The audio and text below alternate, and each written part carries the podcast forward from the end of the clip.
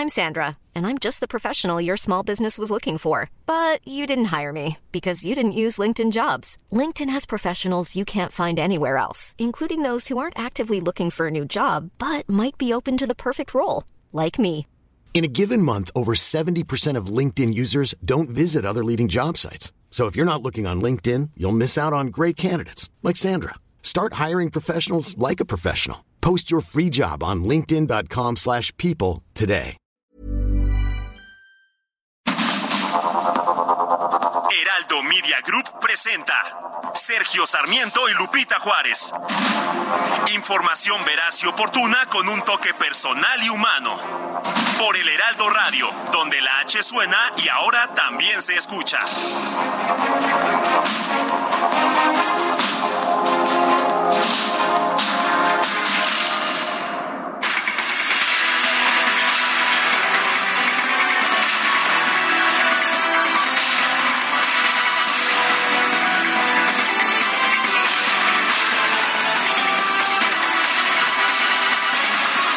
Son las 7 de la mañana con un minuto y es lunes 27 de febrero del 2023. Yo soy Sergio Sarmiento y quiero darle a usted la más cordial bienvenida a El Heraldo Radio. Lo invito a quedarse con nosotros. Permanezca con nosotros porque aquí estará bien informado. También podrá pasar un rato agradable ya que si la noticia lo permite, a nosotros nos gusta darle su lado amable. Guadalupe Juárez, buen día, ¿cómo estás?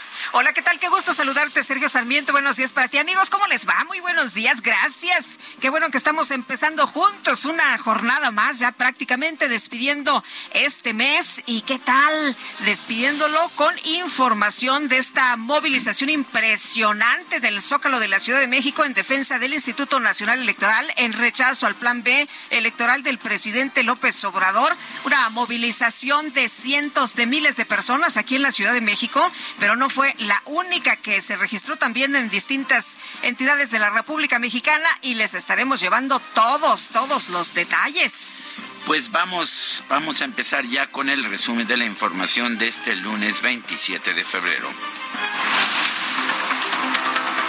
Este domingo, el 26, miles de ciudadanos, activistas y políticos se congregaron en el Zócalo de la Ciudad de México, en su mayoría vestidos de rosa y blanco, para expresar su respaldo al INE y protestar contra el llamado Plan B del presidente López Obrador en materia electoral. La movilización fue replicada en más de 100 ciudades en nuestro país y el extranjero. El INE no se toca, el INE no se toca, el INE no se toca. Bueno, y mandar al basurero de la historia el plan B, lo que se posicionó por parte de Beatriz Pajés durante este mitin, esta periodista que fue una de las oradoras, denunció que el presidente López Obrador utilizó al INE para llegar al poder y ahora quiere destruirlo. Se utilizó al INE y se utilizó la democracia para llegar al poder. Y hoy, hoy quieren matarlos para impedir la alternancia. Y no lo vamos a permitir. Pues, ¿qué le parece mandar, mandar al plan B al basurero de la historia? Es lo que se pidió a los ministros de la Suprema Corte, quienes ahora tienen el balón en su cancha. El ministro en retiro, José Ramón Cosío, expresó confianza en que la Suprema Corte va a preservar la vida democrática del país, revirtiendo el Plan B. En las próximas semanas, los señores y las señoras ministras tendrán la oportunidad de demostrarse y de demostrarnos si los calificativos presidenciales tienen o no fundamento. Tengo la confianza de que todos ellos evidenciarán que no son ciertas las expresiones del presidente y de sus colaboradores. Estoy seguro que los ministros considerarán que las irregularidades en los procesos legislativos tienen un serio potencial invalidatorio. Bueno, ¿y qué tal los números? ¿Qué tal los números? ¿Cuántas personas calcula usted estuvieron en el Zócalo de la Ciudad de México? A ojo de buen cubero. Bueno, pues vamos a ver, vamos a ver. El gobierno de la Ciudad de México señaló que la marcha de este domingo tuvo una asistencia de 90 mil personas. Aunque vale la pena, aunque vale la pena señalar que un informe previo del C5 decía 100 mil, pero tenían que bajarlo a menos de 100 mil porque recuerda que el presidente dijo que ¿Con 100 si se juntaba 100 mil personas, él se iba a su rancho. Pues sí, entonces... Pero hubo otros, otros este, cálculos. Sí, hubo otros cálculos, Sergio. La vicecoordinadora del PAN en el Senado, Kenia López Rabadán, aseguró que más de 500 mil personas participaron en esta movilización. Y la verdad de las cosas es que estuve viendo en eh, Twitter algunos mensajes y decía la gente, a ver, no importa que el gobierno diga que fueron 10 o que fue uno, que fueron 5, que fueron 12 mil, el sol no se puede tapar con un dedo y para muestra, pues ahí están todas las imágenes. El presidente nacional de Morena, Mario Delgado, calificó la marcha en defensa del INE como una farsa. Aseguró que las personas que encabezaron la protesta buscan regresar a un pasado corrupto en el que podían cometer fraudes electorales y manipular el voto. Bueno, es que las únicas marchas que les gustan a los de Morena son las que organiza Morena. Así las cosas y por lo pronto, bueno, pues es chamba de Mario Delgado descalificar esta movilización, pero yo no sé por qué les cuesta tanto trabajo aceptar esta movilización de ciudadanos en defensa del Instituto Nacional Electoral, pero andaban muy agobiados por este movimiento que fue convocado por la ciudadanía.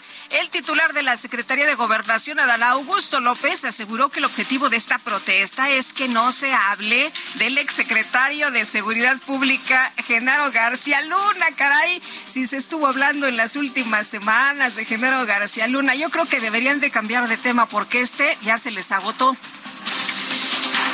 y grupos de mexicanos se congregaron en las embajadas de México en España, Francia, el Reino Unido y Suiza para sumarse a la jornada de manifestaciones a favor del INE.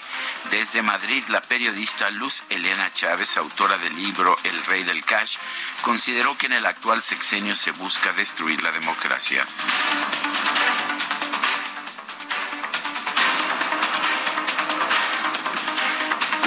Difícil, pero era el momento de hacerlo cuando el señor estaba en gobierno o está gobernando en este momento para que los mexicanos supieran quién nos está gobernando, porque el señor ha estado gobernando con mentiras, con una narrativa falsa desde hace 18 años. Y los que vivimos en México, los que estamos allá, lo estamos padeciendo realmente. Entonces, eh, eh, esta situación de, de, querer ahora destruir nuestra democracia, de querer nuevamente ser ellos quienes cuenten nuestros votos, pues no lo podemos permitir. Y por eso estamos todos manifestándonos, ¿no? Los Estados Unidos, distintos grupos de mexicanos se congregaron en ciudades como Washington, Nueva York, Los Ángeles, McAllen y San Antonio para expresar su rechazo al llamado Plan B. Brian Nichols, subsecretario para el hemisferio occidental del Departamento de Estado de la Unión Americana, aseguró que su país apoya las instituciones electorales independientes y bien dotadas de recursos, las cuales fortalecen los procesos democráticos y el Estado de Derecho. El senador demócrata Bob Menéndez y el congresista republicano Michael McCall, presidentes de los comités de relaciones exteriores en ambas cámaras del Congreso de los Estados Unidos, coincidieron en que el Plan B representa un sabotaje a la democracia y daña las relaciones entre ambos países.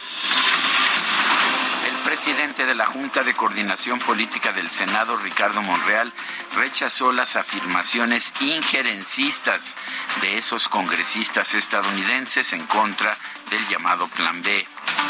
La Junta Local del INE en Tamaulipas entregó la constancia que acredita como ganadores de las pasadas elecciones extraordinarias al abanderado de Morena, José Ramón Gómez Leal. La Consejería Jurídica de la Presidencia confirmó que ya presentó una impugnación contra la decisión del ministro de la Suprema Corte de Justicia, Alberto Pérez Dayán, de suspender la aplicación del Plan B en el Estado de México y en Coahuila, donde ya los procesos electorales han comenzado. El juez federal Roberto Mar Paredes sobreselló la causa penal contra la ex titular de la Secretaría de Desarrollo Social, Rosario Robles, por el delito de ejercicio indebido del servicio público relacionado con el caso de la estafa maestra. El juez determinó que la omisión que se le atribuye debe ser sancionada por la vía administrativa. Todo esto Rosario Robles había pasado ya tres años en prisión preventiva. Sí, había sido castigada con cárcel por un delito que ahora resulta debe ser sancionado por la vía administrativa. Rosario Robles agradeció a todas las personas que creyeron en ella y aseguró que siempre confió en que la justicia llegaría. No, pues estoy muy contenta. Siempre dije, aquí me presenté desde el primer momento. Hoy se demuestra después de más de tres años que tenía la razón, de que soy inocente. Siempre di la cara, viví la injusticia en carne propia, no tres años. Y ahora me tocará. No se deje, no se deje. Ahora me tocará, no, claro que no. Ahora me tocará seguir luchando por muchas la Fiscalía General de la República anunció que va a poner en marcha un procedimiento penal contra el juez Roberto Mar Paredes Gorostieta al considerar que su fallo a favor de Rosario Robles fue un acto de injusticia inaudito. Es que pues muchos jueces y muchos especialistas decían que esta era, esta era en realidad el camino, esta tenía que ser la decisión, pero la Fiscalía General de la República está buscando amedrentar a los jueces para que no fallen en contra de las instrucciones que reciben de la Fiscalía. Qué lamentable realmente. Una juez de distrito de Quintana Roo rechazó conceder prisión domiciliaria al exgobernador de Puebla, Mario Marín, por lo que deberá seguir en el penal del Altiplano por el proceso en su contra por el delito de tortura.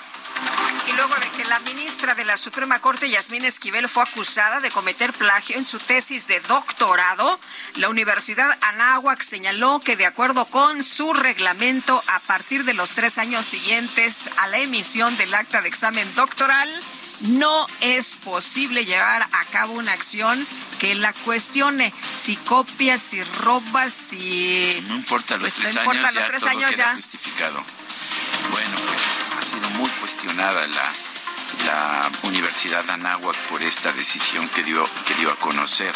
Un juez federal vinculó a proceso a Mijaí Alexandru Preda, presunto operador de la mafia rumana en México, acusado del robo de casi 5 millones de pesos a través de la clonación de tarjetas bancarias. La Secretaría de Seguridad Pública de Zacatecas informó que el gobierno federal aprobó el envío de 600 elementos de la Guardia Nacional para reforzar las acciones de seguridad en las regiones con mayor incidencia delictiva en el estado. Por cierto, la madrugada de ayer, noche madrugada, un eh, comando llegó a una casa y asesinó a cuatro jóvenes en el municipio de Guadalupe, Zacatecas, que está pues cercano a la capital del estado.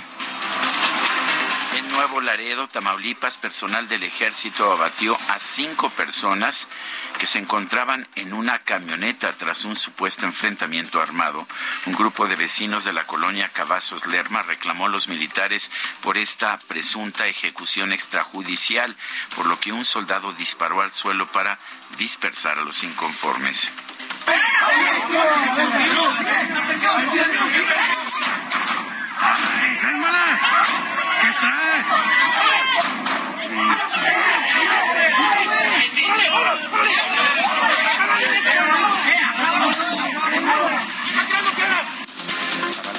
A balazos incluso ante la presencia de niños.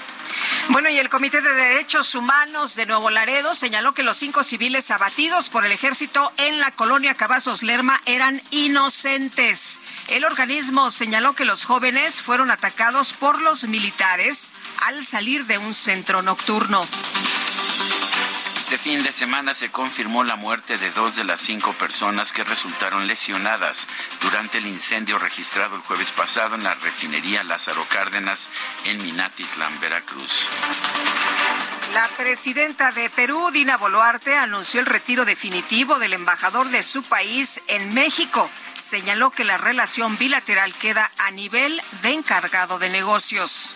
Con sus declaraciones, el señor López viola el principio del derecho internacional sobre la no injerencia en asuntos internos, así como aquellos referidos a la defensa y promoción de la democracia. El señor López ha decidido afectar gravemente las bicentenarias relaciones de respeto mutuo, amistad, cooperación y voluntad de integración que históricamente han unido al Perú y México, teniendo en cuenta lo Exterior, he dispuesto el retiro definitivo de nuestro embajador en los Estados Unidos mexicanos. Y de esta manera, las relaciones diplomáticas entre el Perú y México quedan formalmente a nivel de encargado de negocios. Bueno, y en información deportiva, la selección mexicana de básquetbol consiguió su pase a la Copa del Mundo tras derrotar a Uruguay por marcador de 82 a 69 en el último duelo de la eliminatoria de la FIBA. Y allá en Río de Janeiro, el tenista británico Cameron Norrie eh, logró, logró triunfar en el ATP 500, el torneo de Río de Janeiro, al vencer en la final al español Carlos Alcaraz, número 2 del mundo. Carlos Alcaraz estaba lastimado de una pierna, eh, terminó el juego, pero pues la lastimadura de su pierna pone en duda su participación en el torneo abierto de Acapulco que empieza hoy y, cuya presencia estaba confirmada en ese torneo. Son las 7 de la mañana con 16 minutos.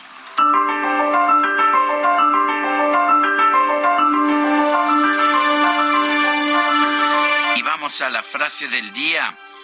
No voy a insultar tu inteligencia al sugerir que realmente crees en lo que dijiste. William F. Buckley Jr.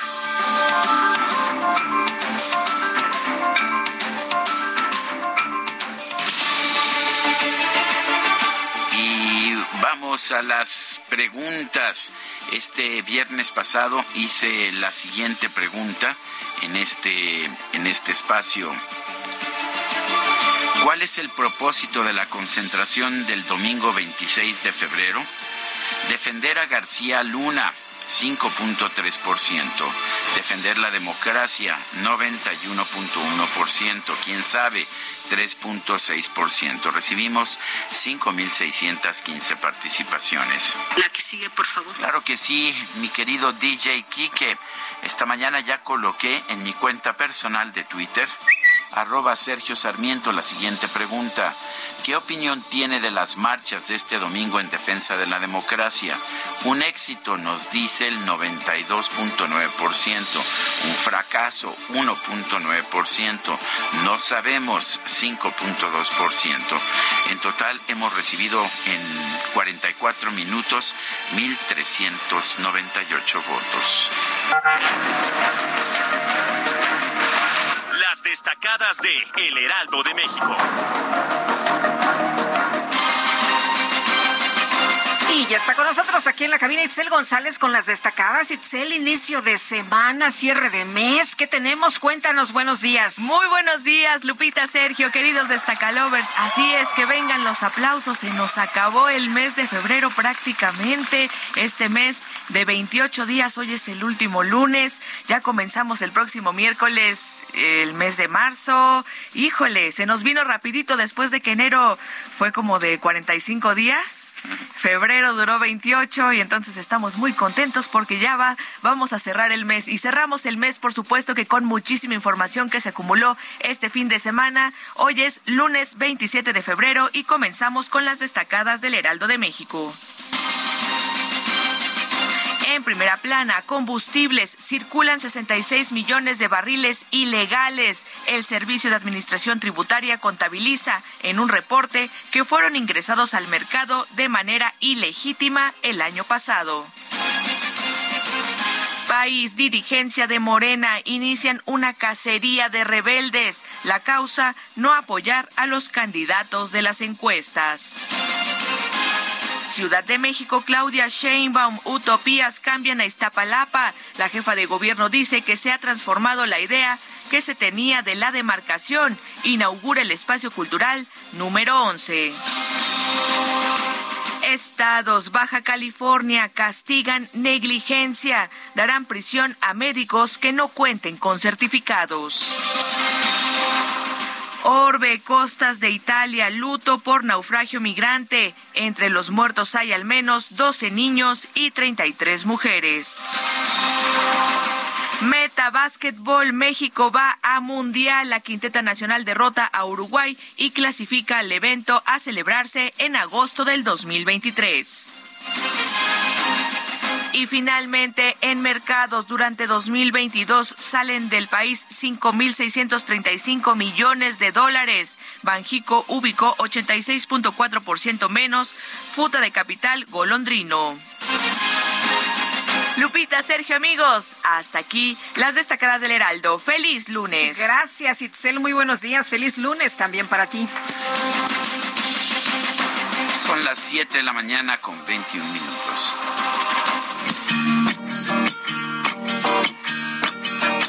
Sigo cruzando ríos, andando selvas, amando el sol. Cada día sigo sacando espinas en lo profundo del corazón. En la noche sigo encendiendo sueños para limpiar con el humo sagrado cada recuerdo.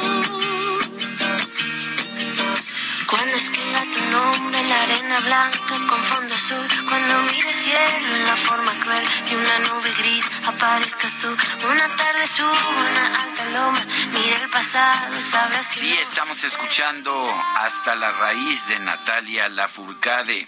Natalia Lafourcade nació en la Ciudad de México el 26 de febrero de 1984. Está cumpliendo 39 años. Ya me parece difícil de creer que esté cumpliendo 39. La recuerdo chavitita, chavitita, a principios de este siglo, ofreciendo sus primeros éxitos. Eh, una mujer innovadora en la música que me parece que ha dejado huella y de hecho ha ganado reconocimientos internacionales muy significativos. Eh, ¿Te parece que la escuchemos el día de hoy? Me encanta la idea, es de mis favoritas, Natalia, me gusta mucho. Fíjate, Sergio, que tuve la fortuna eh, cuando presentó este disco Hasta la Raíz, eh, hubo un showcase ahí en el Metropolitan y estuve ahí presente. No, hombre, qué agasajo. Bueno, y vámonos rápido con Noemí Gutiérrez, nos tiene información. Adelante, Noemí. Sergio Lupita, muy buenos días. Comentarles que este domingo se llevó a cabo la protesta Mi voto no se toca en defensa del INE y contra el Plan B de reforma electoral.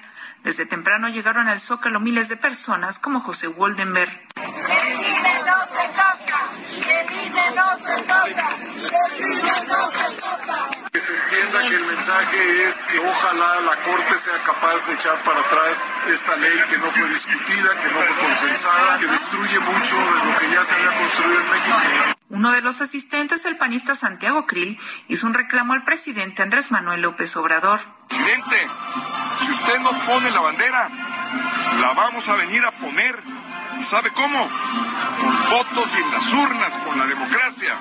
Tras casi una hora de discursos, los organizadores aseguraron que asistieron 500 mil personas. Claudio X González rechazó que hubiera acarreados.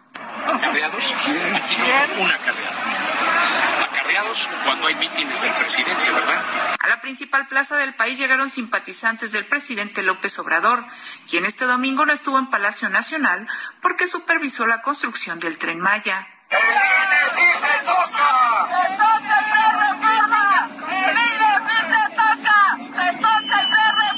Al final la protesta se realizó sin incidentes. Solo se retiró una manta que decía García Luna no se toca.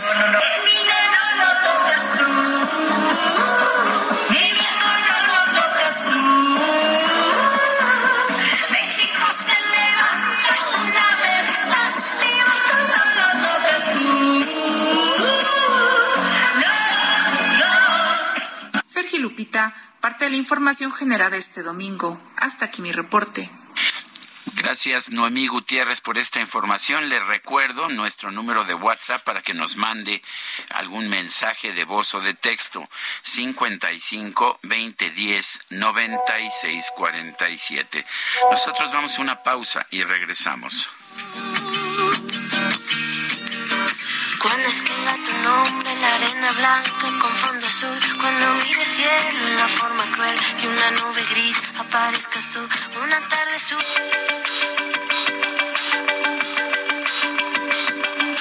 Sergio Sarmiento y Lupita Juárez quieren conocer tu opinión, tus comentarios o simplemente envía un saludo para ser más cálida esta mañana. Envía tus mensajes al WhatsApp 55 20 10 96 47.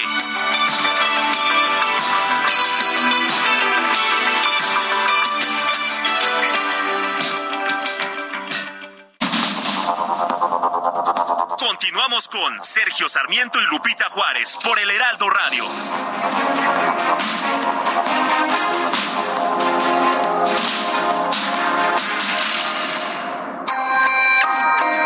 El Día Mundial de Trasplante de Órganos y Tejidos tiene el objetivo de promover una cultura de la donación. Debe ser un acto altruista, voluntario y de solidaridad, y este puede ser en vida o cuando la persona fallece.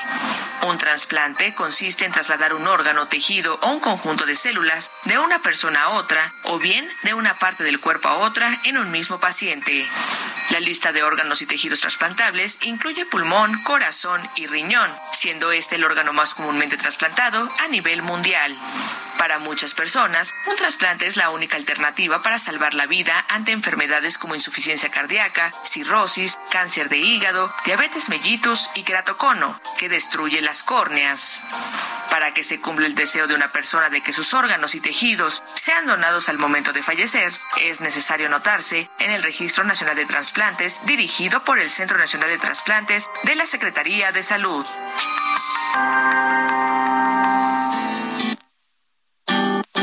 En el 2000 busco hombres de París, un cerebro inteligente que no se emborrache en viernes, ni un tonto loco que esté baboso, ni un instinto animal que el sexo vuelva loco. En el 2000 las mujeres visten gris, los tirantes transparentes, más abierta y a la mente nos vuelve locas, un poco sonzas. Si ven a Ricky Martin en revistas lo recordas. Pero el planeta gira, gira a la derecha. ¿Qué? Cada vez ya la noche es más tibia, sin amor se enfría. No tengo nombre ni vacía. A ver, a ver, ¿qué pasa en el siguiente día?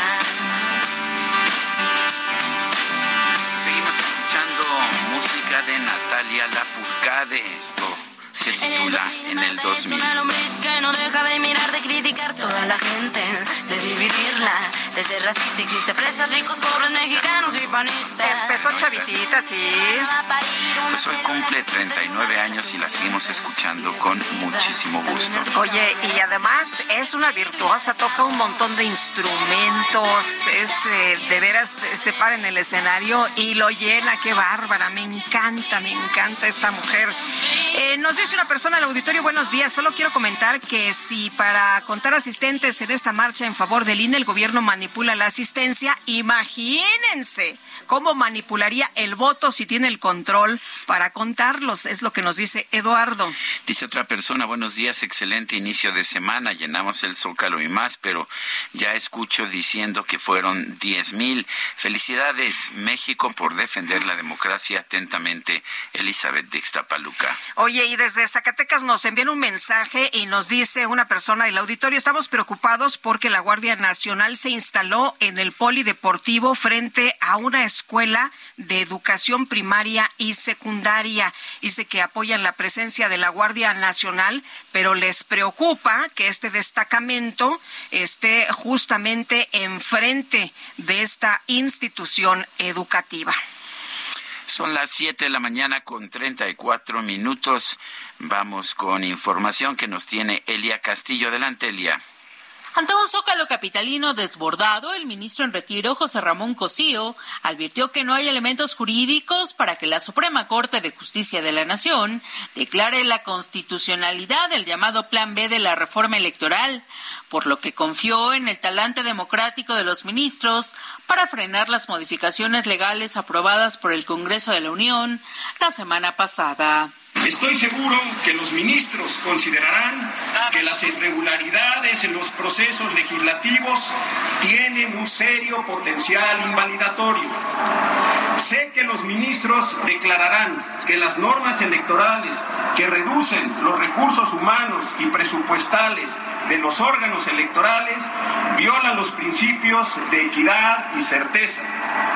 Estoy seguro que los ministros considerarán que la fijación de los presupuestos por la Cámara de Diputados viola la autonomía presupuestal del INE.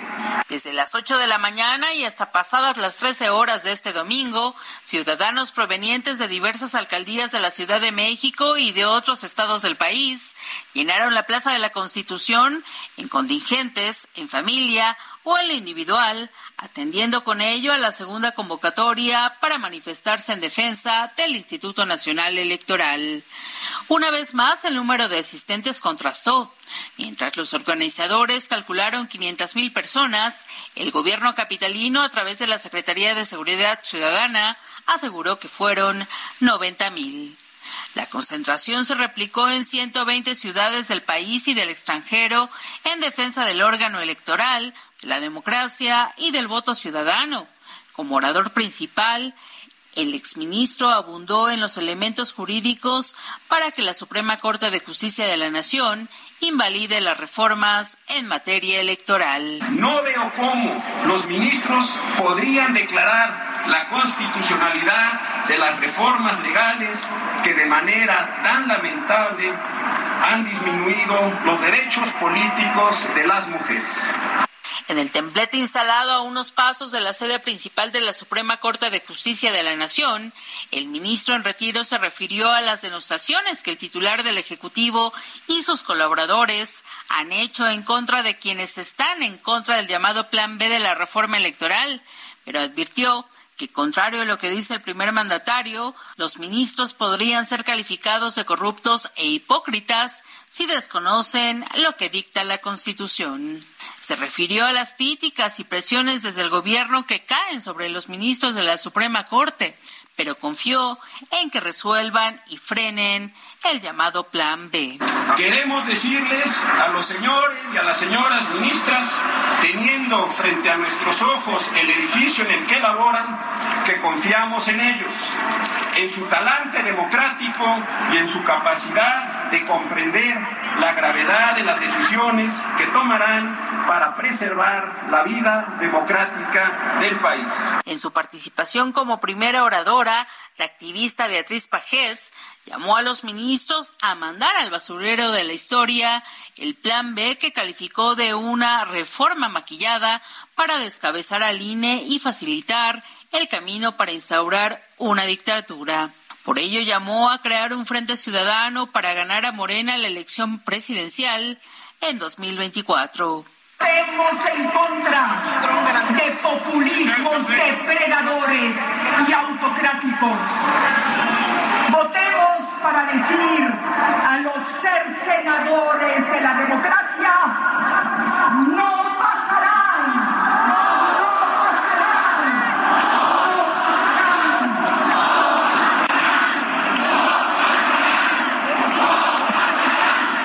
Con la entonación del himno nacional concluyó el acto que inició a las 11 de la mañana y duró cerca de una hora.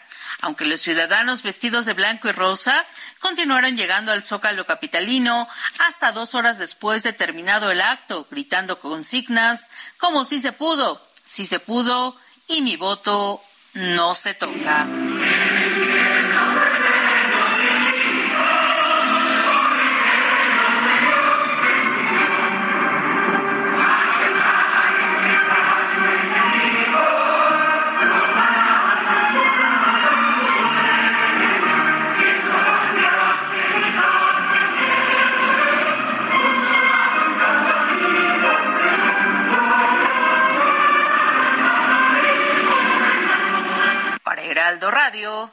Elia Castillo. Bueno, pues gracias Elia por esta información. Eh, debo decir, fue un evento muy corto, solo dos discursos, muy breves, muy puntuales los discursos, pero esa, ese himno nacional me parece que fue conmovedor y se veía sobre todo pues más notable el hecho de que el gobierno tomó la decisión de no izar la bandera nacional que se iza todos los días allá en la Plaza del Zócalo. Fue un momento muy solemne, Sergio. De hecho, eh, se comentó desde el principio en el que empezaron los oradores que ese sería el momento más solemne de ese encuentro, de esa reunión. Y bueno, pues impresionante escuchar el himno nacional después de los discursos. Y eh, como nos dicen nuestras compañeras, pues había familias, había personas que iban solas, había eh, niños, había eh, eh, por ahí pues amigos que se habían eh, quedado de ver en el centro para desayunar en alguna casa y luego irse en bola. En fin, ayer se llevó a cabo esta segunda edición de la marcha en defensa del Instituto Nacional Electoral y Mauricio Merino, académico de la Universidad de Guadalajara, como siempre un gusto poder platicar contigo. ¿Cómo estás? Muy buenos días. Lupita, Sergio, pues es un honor estar con ustedes. Muchas Oye, gracias. pues ¿cuál es tu lectura de este movimiento del día de ayer, de las reacciones de Morena, de las reacciones en el gobierno, de lo que se dijo por parte de los oradores? Pues mira, eh, Lupita, primero debo debo empezar por por subrayar que eh, la concentración muy muy impresionante del Zócalo eh, también se reprodujo en muchos otros lugares del país. Yo tuve la fortuna de participar en la Plaza de la Liberación de Guadalajara, que es mi lugar de residencia, como ustedes saben, y también se llenó. Y tengo noticias, estoy echando ojo ahora las notas, de que pues sucedió algo similar en muchos otros lugares de la República. Esto no es trivial porque porque no es solo un movimiento que emerja como a veces sucede de la Ciudad de México y luego se expande al resto del país, sino que también viene de la periferia al centro. O sea, es nacional en el sentido más más subrayable del término, es de todo el país. Y esto es muy, muy singular. Y esto me lleva a pensar, Lupita, que estamos frente, frente a un error eh, del, del señor presidente López Obrador que puede marcar su sexenio. En mi opinión, este es el error del sexenio, porque pues quién en su sano juicio puede preferir que un puñado de personas improvisadas sean las que organicen las elecciones en vez de un cuerpo de profesionales capacitados, evaluados, probados en 331 procesos electorales en los que además el partido del presidente ha resultado vencedor en la gran mayoría de los casos. El crecimiento de Morena eh, va de la mano con el INE, nacieron en 2014, Morena y el INE. Toda la historia de Morena, electoralmente hablando, está inexorablemente vinculada a la historia del INE. Entonces, la verdad no tiene ni pies ni cabeza lo que están haciendo y sí están despertando una conciencia pública que puede, insisto, es mi opinión, marcar a, a este sexenio como el 68 marcó a Díaz Ordaz, como la Casa Blanca Peña Nieto. Hay momentos en los sexenios que acaban marcando la historia completa de ese sexenio. Tengo para mí que este plan B está marcando y marcará la historia del sexenio de López Obrador. Me ha sorprendido el pues el ánimo de desprecio a los ciudadanos que se oponen a este plan B, este debilitamiento del INE, se les ha llamado de todo, se, se dice que no, lo que están haciendo es defender a Genaro García Luna, eh, se, la corrupción, la que están defendiendo la corrupción y que son pues, corruptos todos, pero no sé cómo lo veas tú. Pues así me, me causa me causa pena escuchar al presidente con esos argumentos porque no revela sino la ausencia de argumentos. Ya cuando llegas al insulto, hasta las relaciones personales, ¿no, Sergio? Cuando llegas a los insultos que hasta acabaron los argumentos. Ya hace rato que al presidente se le acabaron los argumentos y ha optado por los insultos. No tiene ni pies ni cabeza, la verdad, este plan B, porque además, Lupita, Sergio, consideremos que hay alrededor de 94 millones de personas que podríamos votar en el 24. Aún con los mejores números de Morena y suponiendo que ratificara todo su, su, su éxito personal el presidente, pues estamos hablando de 30 millones de personas que votarían por Morena. Le estoy dando el umbral más alto, Sergio. Bueno, pues cualquiera que sepa aritmética sabe que es, hay otros 64 millones de personas y el presidente no es el jefe de un partido, es el jefe del Estado mexicano. Él gobierna para todo el país, incluso para quienes están en contra de sus políticas y de su programa.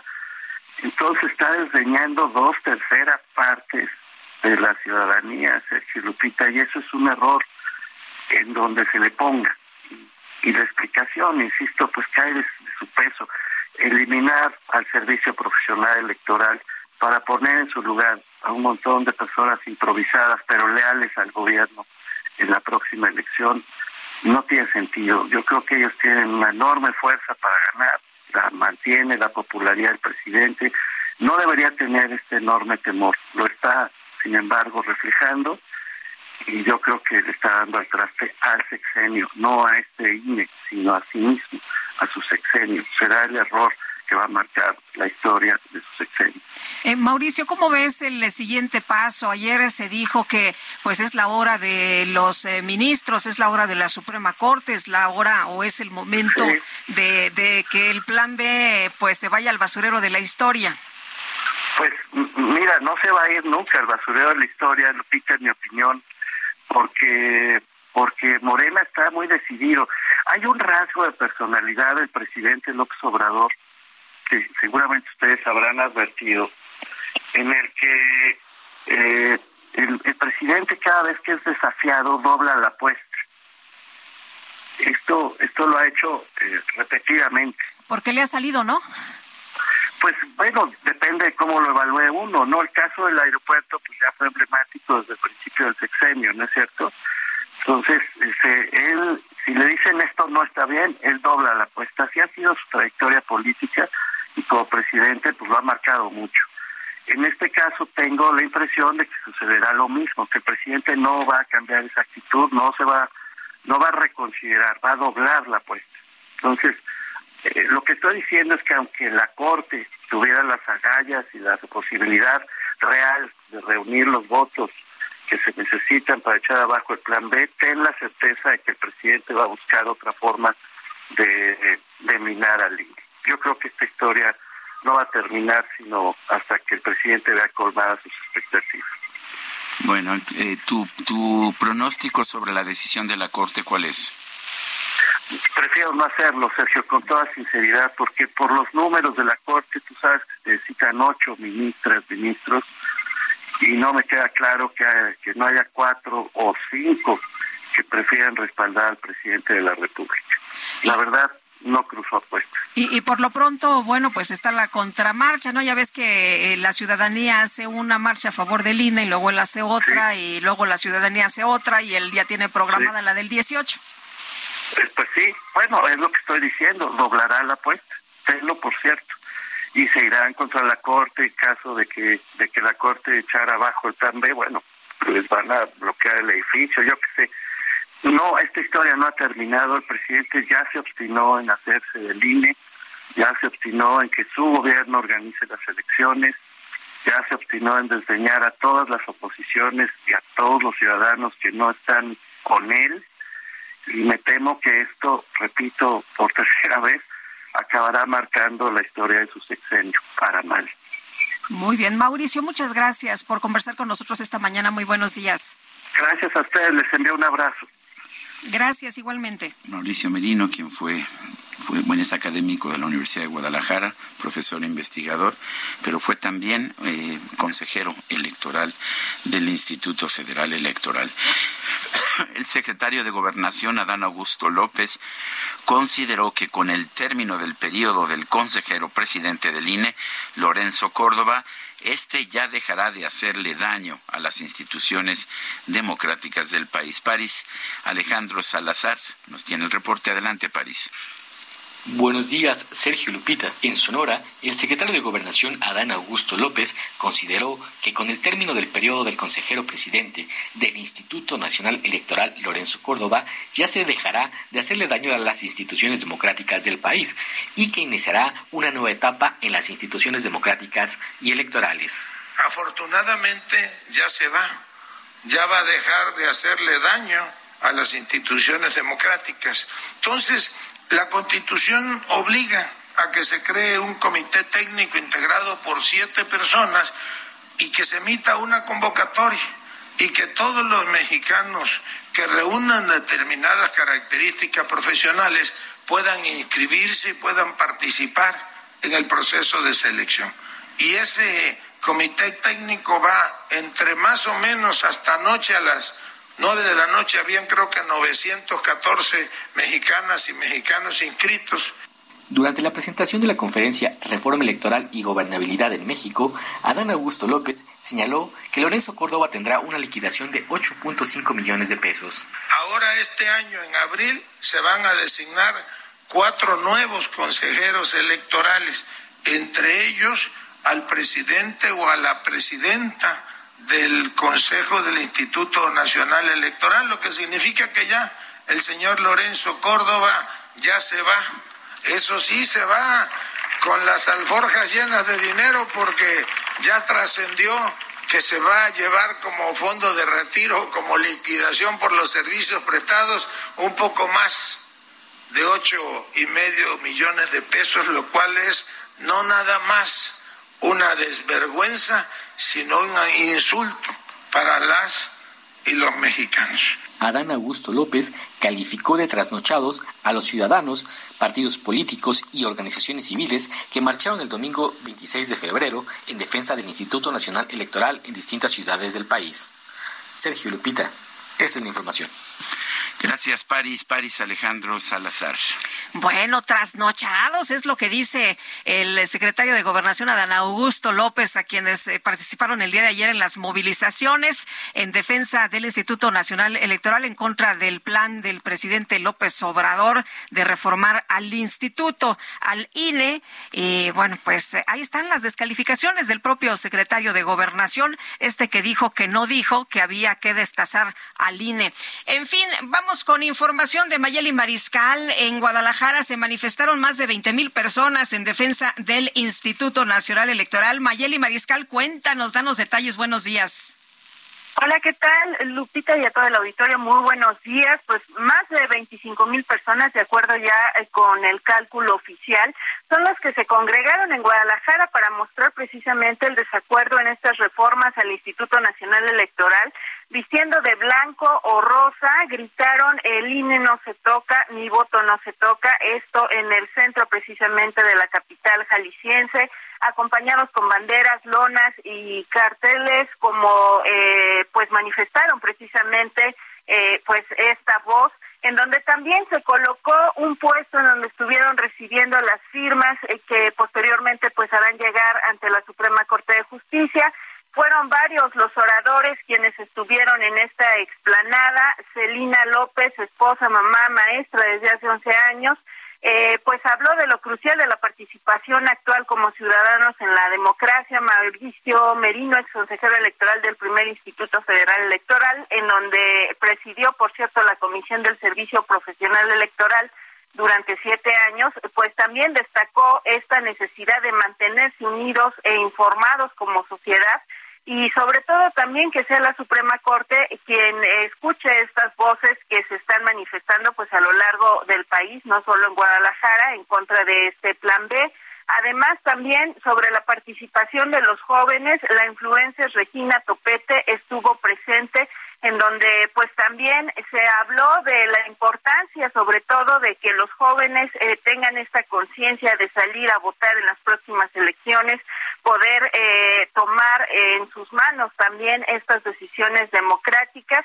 Y finalmente, pues al cierre, Santiago Baez, escultor, promotor cultural y activista ciudadano, eh, pues dio el discurso de cierre y pues eh, fue eh, todo en saldo blanco, eh, estuvieron pues por ahí al mediodía, repito, en esta explanada de la Plaza Liberación y bueno, calles aledañas, 25 mil personas en Guadalajara. Muy bien, muchas gracias Mayeli, muy buenos días.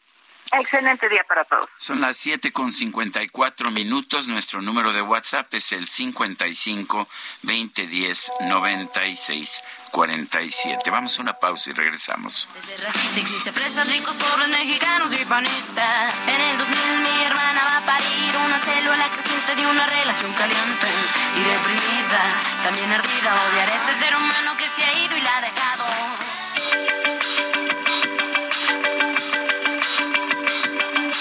Sergio Sarmiento y Lupita Juárez quieren conocer tu opinión, tus comentarios o simplemente envía un saludo para ser más cálida esta mañana.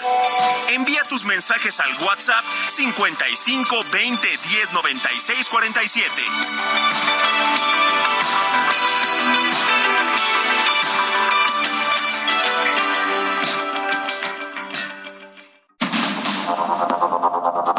Continuamos con Sergio Sarmiento y Lupita Juárez por el Heraldo Radio.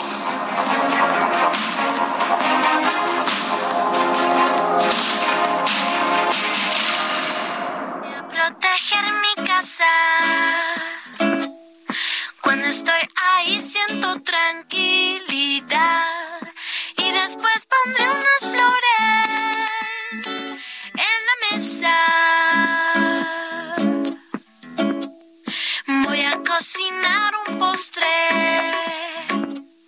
Le pondré manzanas de felicidad para que te comas una y seas feliz todo el día y me digas que no puedes vivir sin mí.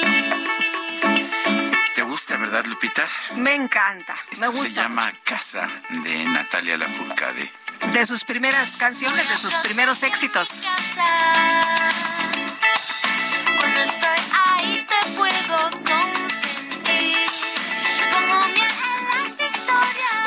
A los mensajes y un abrazo a Ernesto Covarrubias de Tecama, que, ¿qué crees? Cumplió 55 años y nos dice, buenos días, mi querido dúo dinámico y tripulación del Heraldo Radio. Les mando un fuerte abrazo, los felicito por su veracidad en las noticias. Ayer fue mi cumple número 55. A ver si me pueden saludar. Soy Ernesto Covarrubias de Tecama. Gracias, buen inicio de semana. Pues un fuerte abrazo. Bueno, eh, me, me mandan ah, la información que sacó el Instituto Nacional Electoral después de que Genaro Villamil, funcionario del gobierno, dio a conocer esa cifra que citaba el secretario de Gobernación de que Lorenzo Córdoba y Ciro Gómez, ah, Ciro, este, Ciro Murayama. Murayama, eh, recibirían un finiquito de 8 millones de pesos.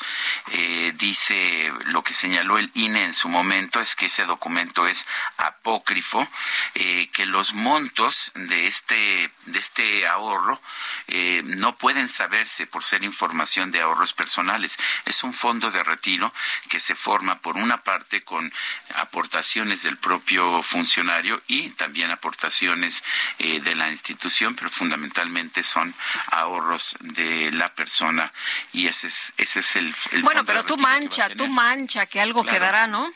Bueno, y nos dice otra persona, buenos días, mi querido dúo dinámico y tripulación del Heraldo Radio. Les Ese ya lo Ah, sí, dijimos, sí. Espero estés, hola, espero estén bien. Podrían, por favor, felicitar a mi papá, Francisco Gabriel Núñez Rodríguez, porque hoy cumple años, con mucho gusto.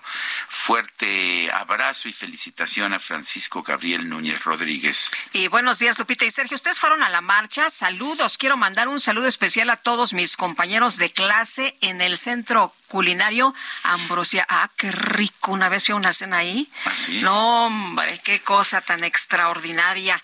Y yo sí me di mi vuelta el día de ayer. Estuve sacando fotos, estuve subiendo información en la marcha que se registró aquí en el Zócalo de la Ciudad de México. Son las 8 de la mañana con cuatro minutos. Vámonos al clima. Pronóstico del tiempo con Sergio Sarmiento y Lupita Juárez.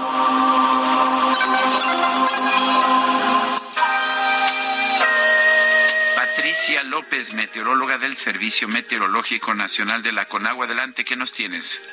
Hola, ¿qué tal? Buenos días, Sergio Lupita. Es un gusto saludarlos a ustedes y a todos los que nos escuchan este lunes. Les comento que el Frente Frío número 36 se extenderá sobre el norte y noreste del territorio nacional en interacción con el paso de las corrientes en chorro polar y subtropical ocasionarán lluvias aisladas en Nuevo León y Tamaulipas y también se esperan rachas de viento de 60 a 70 kilómetros por hora en Baja California, Sonora, Chihuahua y Durango. También tendremos la entrada de humedad proveniente del Océano Pacífico, el Golfo de México y el Mar Caribe, lo cual ocasionará lluvias aisladas en los estados de Guerrero, Oaxaca, Chiapas. También se esperan en Quintana Roo, Yucatán, Campeche, Tabasco, en Veracruz, en Puebla, en Tlaxcala, en el Estado de México y en Hidalgo. Es importante comentarles que se mantendrá ambiente vespertino cálido a caluroso sobre los estados del occidente, centro, sur y sureste de México y también en la península de Yucatán. Nos esperan eh, lluvias sobre gran parte del territorio nacional. Sin embargo, también tendremos la aproximación de un nuevo frente frío al noroeste y norte de México, lo cual originará eh, lluvias aisladas en el norte de Baja California, Sonora y Chihuahua. Aquí para la Ciudad de México tendremos eh, cielo despejado con bruma durante la mañana y se espera el incremento de nubosidad hacia la tarde. Eh, no se están pronosticando lluvias. En cuanto a la temperatura, la máxima estará entre 26 y 28 grados Celsius, mientras que la mínima para el día de mañana al amanecer entre 11 y 13 grados Celsius. Sergio Lupita, este es el reporte desde el Servicio Meteorológico Nacional. Muy bien, gracias Patricia. Hasta luego. Y tenemos información con eh, Javier Ruiz, que anda ya en las calles de la ciudad y que ayer también anduvo en la marcha. Javier, ¿cómo te va? Buenos días. Hola Lupita, ¿qué tal? Excelente mañana, muy bien. Pues a manejar ya con bastante precaución, Lupita, al menos en la zona centro de la Ciudad de México. Pues en general vamos a encontrar ya carga vehicular intensa para quien transita sobre 20 de noviembre, una vez que se deja atrás la zona de San Antonio Abad y esto en dirección hacia el Zócalo Capitalino, donde pues justamente ayer se llevó esta marcha que antes mencionabas. El eje central las en este momento buen avance vehicular, únicamente moderar la velocidad y mencionar Lupita que en estos momentos se registra un fuerte accidente, esto en el libramiento justamente de Lerma a Zitácuaro, exactamente kilómetro 10, donde el conductor de un vehículo, de un camión de pasajeros, pues chocó con varios autos más. Al menos se están reportando 40 personas eh, lesionadas. La carretera cerrado en dirección hacia la zona de Toluca en ambos sentidos. Relámpagos eh, del Estado de México pues están trabajando en este punto justamente para trasladar a las personas heridas a diferentes hospitales, así que hay que tomarlo en cuenta y pues justamente salir con anticipación. De momento, Lupita, Sergio, el reporte que tenemos. Muy bien, muchas gracias, Javier. Muy buenos días. Estamos atentos, buenos días, hasta luego. Bueno, son las, las 8 de la mañana con 7 minutos. Eh, hace, hace ya algún tiempo, eh, bueno, hace, hace unos días eh, vi un vi un mensaje de Twitter de Javier Lozano, exsecretario del Trabajo, eh, que decía lo siguiente, ¿quién tenía la obligación de vigilar la conducta de los secretarios y su evolución patrimonial? ¿Quién traicionó a dos presidentes pero sigue cínicamente en el Senado? ¿Quién se hizo de casa en San Ángel y una residencia despacho en Coyoacán tan pronto dejó el servicio público? Y bueno, pues aparece una fotografía de Germán Martínez Cázares, el senador del Grupo Plural en, ah, en el Senado. Eh, tenemos en la línea telefónica a Javier Lozano, ex secretario del Trabajo, ex senador. Javier eh, Lozano, eh, hay quien ve a Germán Martínez Cázares como, pues, con un, como un hombre que ha sabido decir que no, como un hombre que se ha opuesto al presidente López Obrador, a pesar de que fue designado como director del IMSS por el presidente López Obrador. ¿Cuál es tu opinión? Muy buenos días, Sergio Lupita. Buenos días buen inicio de semana. Pues mira, yo, yo lo veo como un, un, gran traidor, con un tipo incongruente. Lo conozco desde hace muchos años.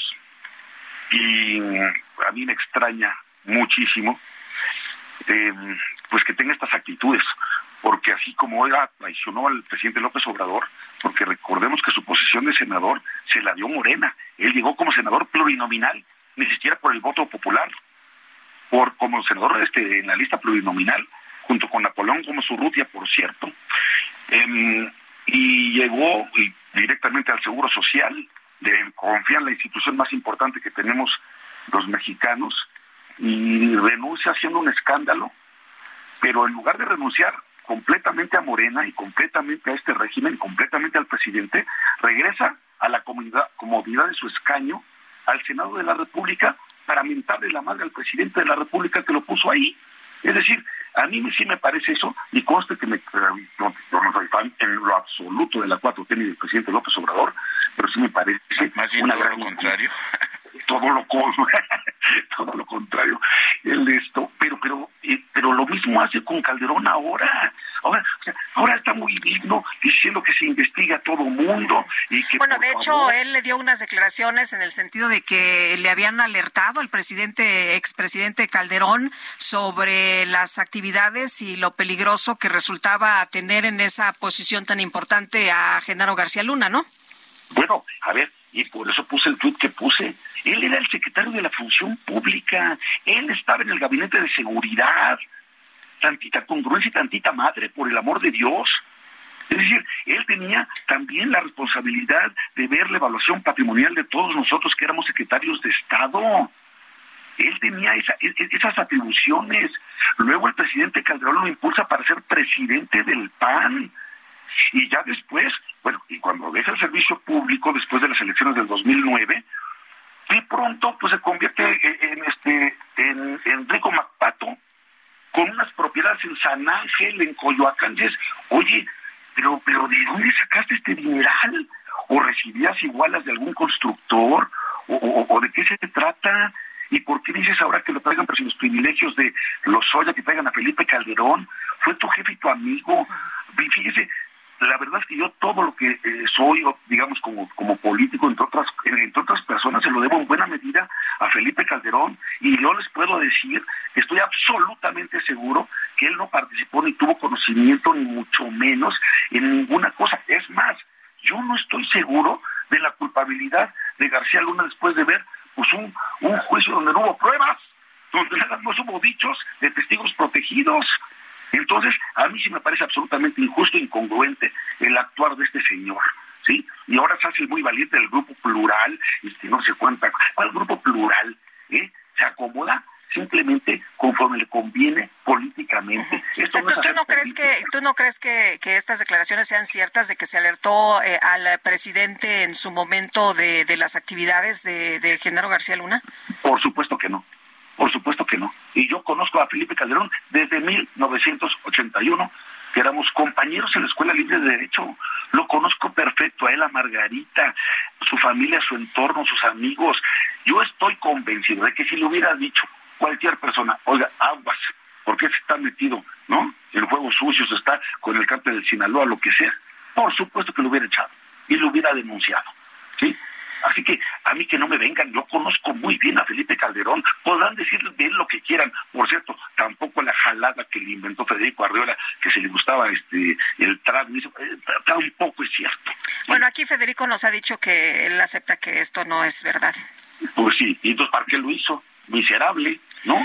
Eh, hablando de hablando de traiciones, ¿qué llevó a Germán Martínez Cázares, que fue presidente del Partido Acción Nacional, que fue cercano a Felipe Calderón, eh, qué lo llevó a unirse a Morena y postularse como candidato al Senado por Morena y después ser funcionario de del Instituto Mexicano del Seguro Social y después salir, pues, eh, diciendo pestes? Pues sí, sería bueno preguntárselo a él bueno, no se lo reclamé en su momento. Dice que es un hombre absolutamente incongruente, porque él estaba en el mismo cuarto de guerra que yo. Yo era el coordinador del cuarto de guerra de Felipe Calderón, pero él estaba ahí. Y nosotros ahí creamos la, la frase y la advertencia que hoy se convirtió en una cruda realidad de que López Obrador era un peligro para México. ¿sí? ¿Cómo es posible que de pronto se voltea y dice, este es un gran mexicano, escribe un artículo en Reforma, lo recuerdo bien, pues, y creo que eh, eh, le habían ofrecido primero la Fiscalía General de la República y después ya el Senado, llega cómodamente, llega al Seguro Social, y pero muy fiel a su estilo, en lugar de renunciar pues por no estar de acuerdo con las políticas que estaban siguiendo, hace un escándalo público, pero regresa al Senado. Ese escaño le debería corresponder a Pedro Aces, al dirigente de la CATEM, porque es el senador suplente, pero no, regresa al Senado en una posición estrictamente de Morena, insisto, porque es plurinominal, y eso es para estar en contra del presidente López Obrador. Yo ahora todo el mundo lo ve como un hombre muy valiente. ¿Cuál valiente? Es un traidor, hombre. Y el que traiciona una vez, ya traiciona dos veces, va a traicionar toda la vida. Y, e insisto, e insisto, él, siendo secretario de la Función Pública, tenía una altísima responsabilidad sobre todos nosotros, sobre los demás secretarios. ¿sí? ¿Por qué no la ejerció en su caso contra, contra Genaro García Luna? ¿Por qué nunca dijo nada? ¿Por qué nunca emitió una opinión? O sea, tú, tú nos dices que por lo menos en ese, cuando estuviste con él, cuando estuviste con reuniones con él y con el presidente, nunca dijo nada de Genaro García Luna. Claro que no. Ninguno de nosotros tenía ninguna sospecha de Genaro García Luna. Por Dios. Además, digamos, están los sistemas de inteligencia también del ejército, de la marina, lo hubieran podido informar al señor presidente Calderón. Nada de eso.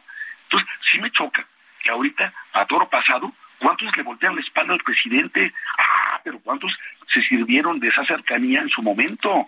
Yo por eso puse un tweet y lo tengo fijado en mi timeline de Twitter, precisamente hablando de que yo no tengo ninguna duda de la honorabilidad del presidente Calderón y lo único que le guardo es respeto, lealtad y gratitud y admiración como presidente porque es un gran patriota.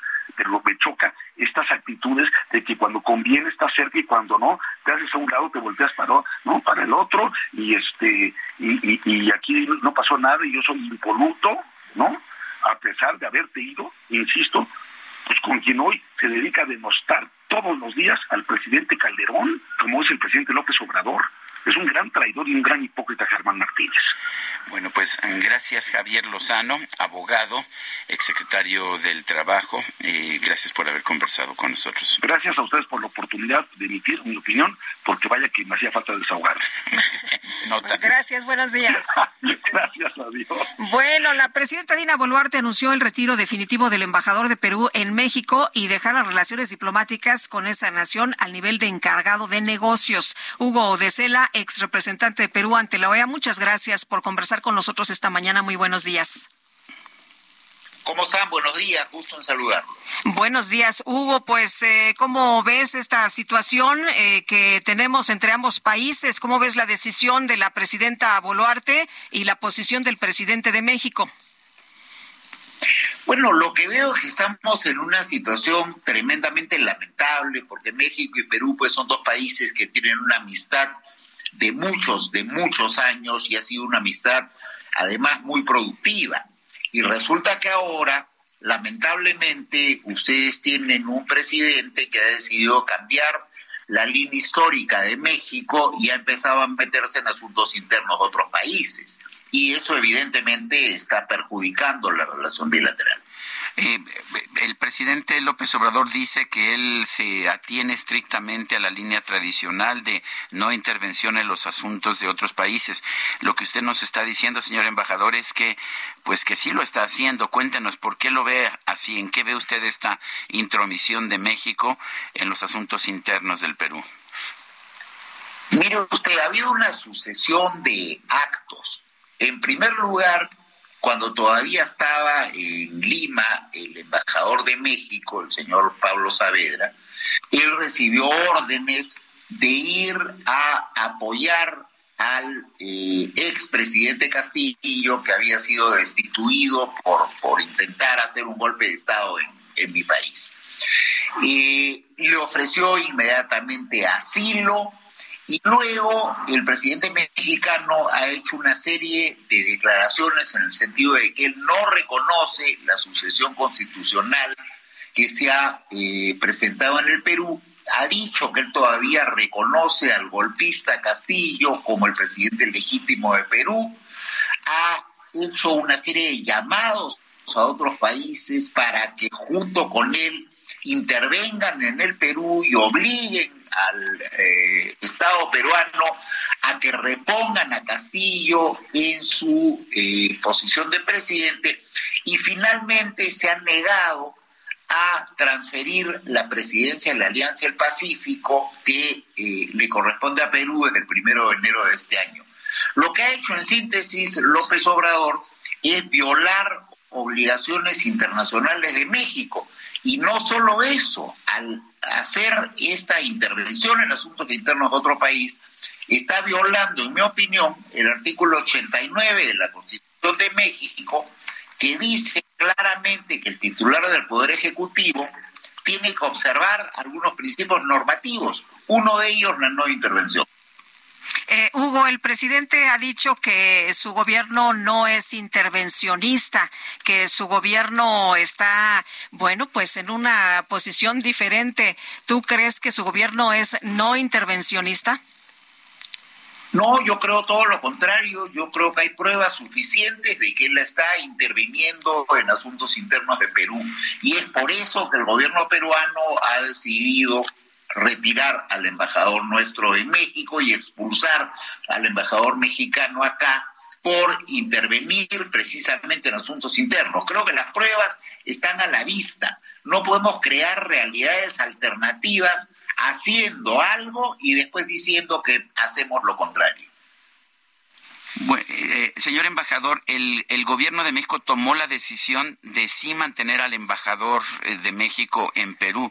Usualmente eh, en un acto de reciprocidad se decide retirar también el embajador de, de, la otra nación. ¿Qué opina usted de esto? ¿Es un, es un guiño de buena voluntad del, del gobierno de México a Perú? A ver, permítame hacer una eh, pequeña, eh, un pequeño comentario sobre lo que usted ha dicho. En realidad el gobierno mexicano no ha decidido mantener su embajador en Lima, porque el embajador de México acá fue expulsado y ya no está en el Perú. Lo que ha decidido es mantener relaciones diplomáticas con Perú y en eso el gobierno peruano está de acuerdo. Nosotros también queremos seguir manteniendo relaciones diplomáticas. Lo que pasa es que las hemos rebajado el nivel. Ya no hay embajadores en ninguno de los dos países y creo que eso es bueno porque no podemos permitir que las acciones de una persona, por más presidente que sea, perjudiquen las tradicionales relaciones positivas entre México y Perú.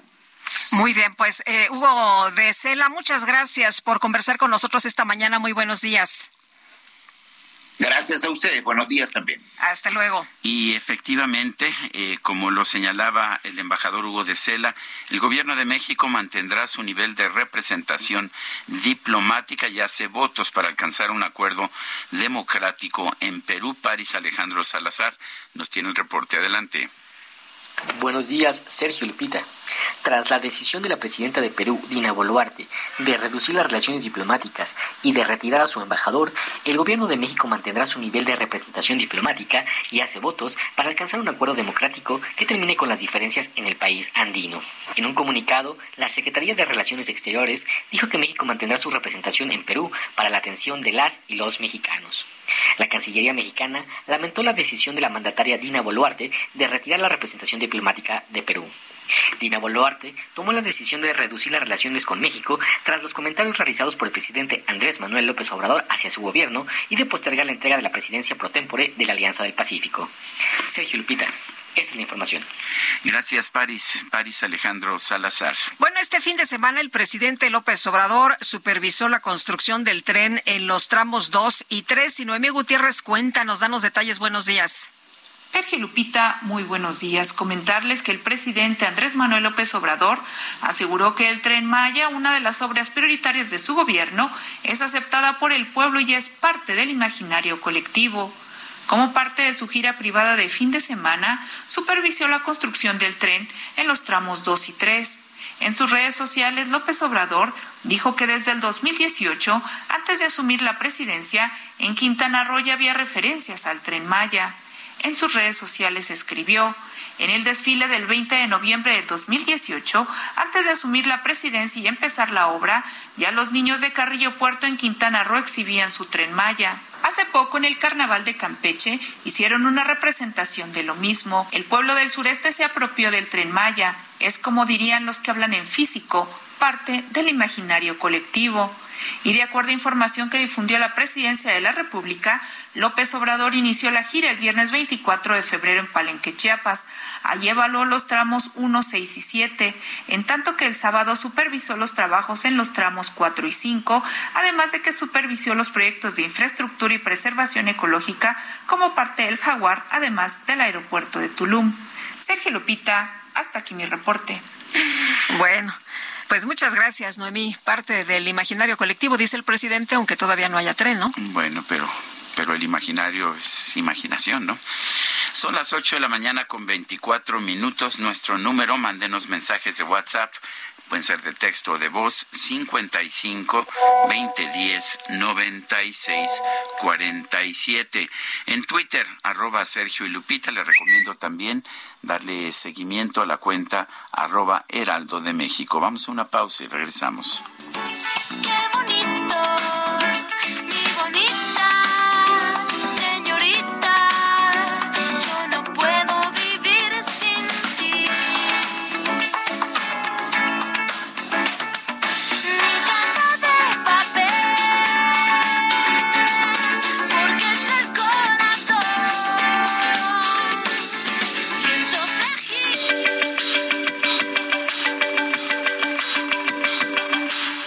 Sarmiento y Lupita Juárez quieren conocer tu opinión, tus comentarios o simplemente envía un saludo para ser más cálida esta mañana. Envía tus mensajes al WhatsApp 55 20 10 96 47.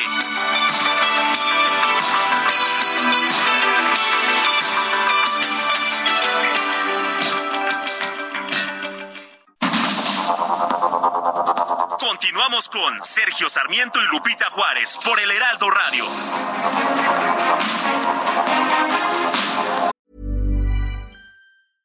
Ryan Reynolds here from Mint Mobile. With the price of just about everything going up during inflation, we thought we'd bring our prices down. So to help us, we brought in a reverse auctioneer, which is apparently a thing. Mint Mobile unlimited premium wireless. Ready to get 30, 30, bit to get 30, bit to get 20, 20, 20, bit to get 20, 20, bit to get 15, 15, 15, 15 just 15 bucks a month. So, Give it a try at mintmobile.com slash switch. $45 upfront for 3 months plus taxes and fees. Promo for new customers for limited time. Unlimited more than 40 gigabytes per month slows. Full terms at mintmobile.com.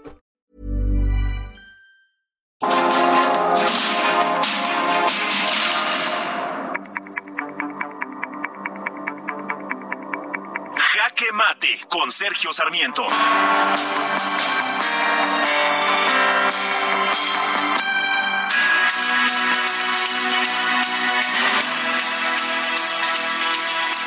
País, ningún país democrático, una persona, una sola persona puede tomar todas las decisiones. La idea de tener una política democrática es conciliar diferencias, hablar con los demás, permitir que las minorías eh, vean sus derechos respetados. Eso es una democracia real. No ha estado ocurriendo así en la cuarta transformación y me parece lógico que hayamos visto manifestaciones multitudinarias de personas que quieren que las cosas sean diferentes. Por supuesto que estas personas eh, seguirán teniendo que aceptar un sistema democrático en el que la mayoría gana las elecciones y puede tener a un presidente, a un gobernante de su partido. Pero esto no significa que este presidente pueda eh, eh, dejar de atender lo que dice la ley, eh, que pueda tomar decisiones unilaterales, por ejemplo, cambiando, cambiando la estructura del instituto electoral, violando la constitución y simplemente para asegurar próximos triunfos de su partido. Un gobernante en un Estado demócrata debe aceptar la ley. No ha sido así con el presidente Andrés Manuel López Obrador, que está buscando con el Plan B hacer un cambio en el sistema electoral sin la participación de la oposición y sin eh, ni siquiera apego a lo que dice la Constitución de la República. Eh, creo que esta manifestación que el presidente ha descalificado, dice que es conservadora, de gente que quiere defender la corrupción, es un mensaje muy importante para el presidente. Un presidente demócrata diría, aquí estoy recibiendo un mensaje y debería yo entenderlo, debería aceptar esta inconformidad. La, actitud del presidente, sin embargo, en la mañanera de hoy ha sido exactamente la contraria.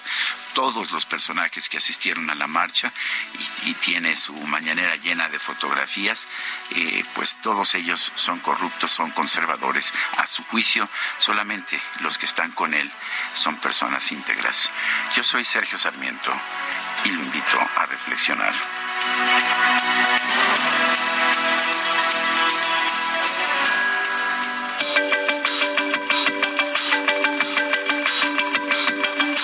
Sergio Sarmiento, tu opinión es importante. Escríbele a Twitter en arroba Sergio Sarmiento.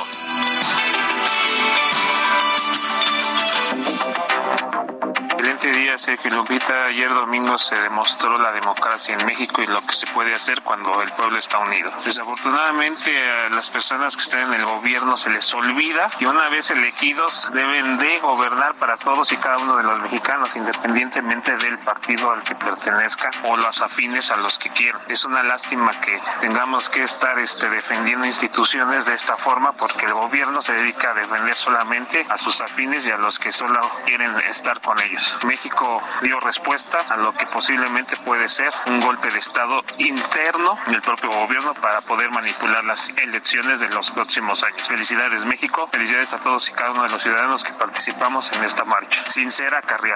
José Juan León y viva México.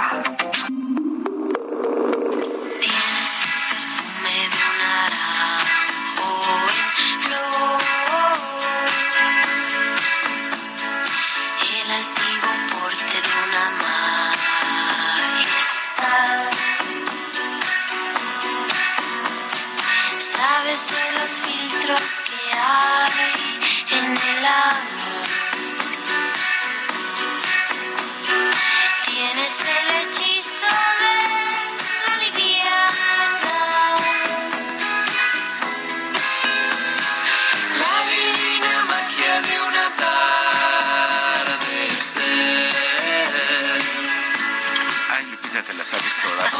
Bueno, es que está como no sabérsela si es de ni nada más y nada menos que el maestro Agustín Lara, mujer divina, que está interpretando Natalia con Babasónicos. Mujer divina. Todo el palpitar de una canción. Y eres la razón de mi existir. Mujer. Oh, bueno, ¿qué día dices que es? ¿Apenas? Es lunes, ya casi es viernes, no Ya te casi es viernes, qué maravilla, es lo que me mueve. Oye, nos dice una persona en el auditorio, hola Lupita, Sergio, buenos días, soy venezolano. En mi país, escuche usted, ¿eh? porque es la experiencia de alguien que ya pasó por esto. En mi país hicimos miles de marchas para proteger al CNE, Consejo Nacional Electoral, marchas masivas inmensas. A Chávez no le importó. Hizo lo mismo que está haciendo el gobierno de México. Minimizó la cantidad de gente. Todo su grupo se alineaba y decía lo mismo. ¿Quién puede decir que ayer en el Zócalo había cien mil personas? Obviamente eran más, pero a ellos no les conviene decir la verdad. No, el presidente ha estado presumiendo esta mañana, ¿no? Que él sí sabe hacer marchas, que ha llenado muchas veces el Zócalo capitalino. Es más, y que se esperen a la del 18 de marzo. Claro. Dice otra persona de nuestro público, actualmente la defensa de la democracia en México en contra de un régimen con vicios autoritarios, absolutistas y dictatoriales pasa por la defensa del INE y no cabe el pesimismo ni el derrotismo, ya que los ciudadanos queremos una democracia fuerte y cada vez más perfeccionada, sin la hipocresía de los morenistas. Fausto A. Ramos. 8 con 36. El Químico Guerra. Con Sergio Sarmiento y Lupita Juárez. Químico Guerra, ¿cómo estás? Buenos días. Buen inicio de semana, Sergio Lupita, buenas noticias y además muy interesantes.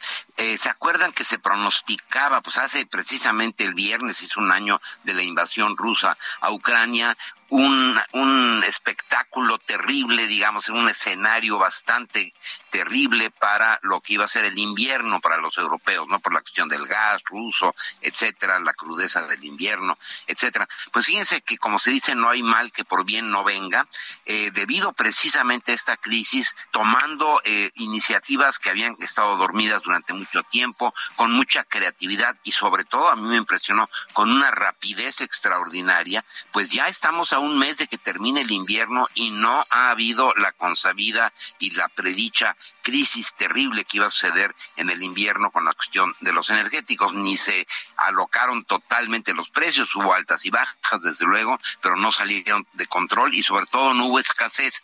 Un ejemplo es Alemania, acaba de inaugurar eh, su segunda estación, eh, la terminal de gas natural licuado en Lubmin, en la costa alemana del Mar Báltico. La primera se inauguró en enero en eh, cerca de Bremen, en el Mar eh, del Norte. Y Imagínense, en el lapso de un año se decidió y se construyó y se terminó y se inauguraron dos grandes estaciones flotantes, terminales flotantes de gas natural para Alemania. Finlandia hizo con una eh, terminal eh, lo mismo, se eh, redirigieron muchos de los suministros de Argelia, por ejemplo, hacia Europa, de España, y entonces eh, pues no hubo la crisis esta que se esperaba. Esto es una buena noticia.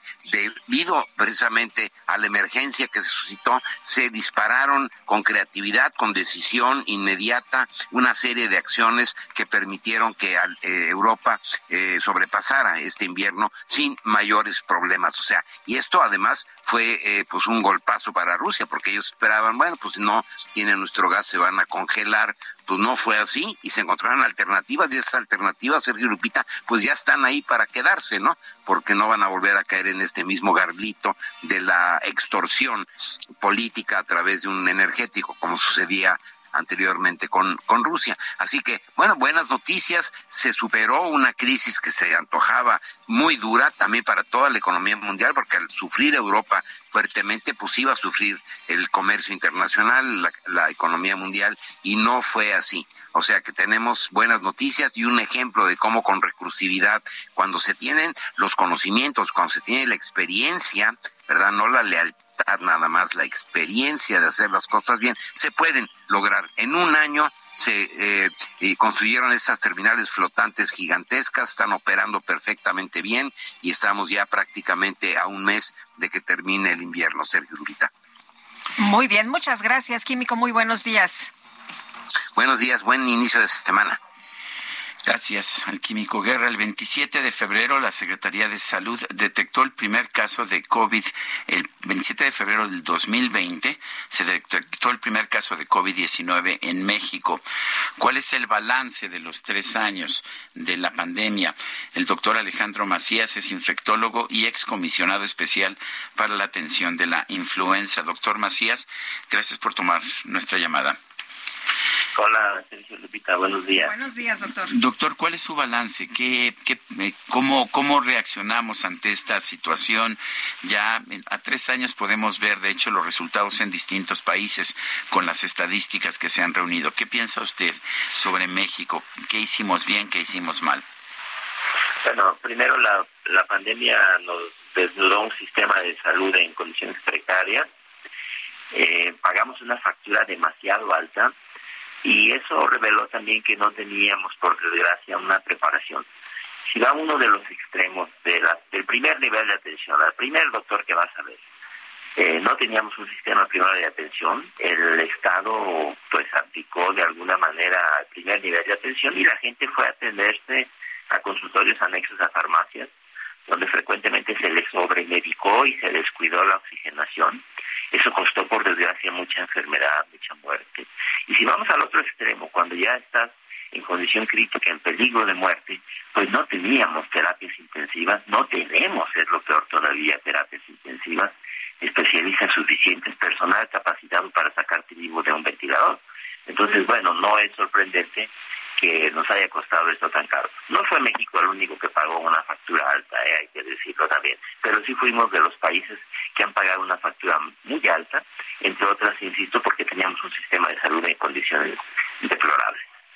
Eh, doctor, en estos momentos, eh, ¿México está en qué situación con respecto al COVID? ¿Ya la libramos?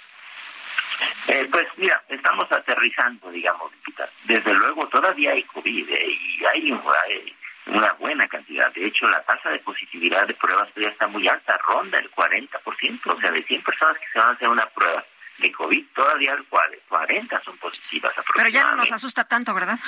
Ya no nos asusta tanto. Primero porque ya nos pasó el miedo, como siempre, el miedo a lo desconocido.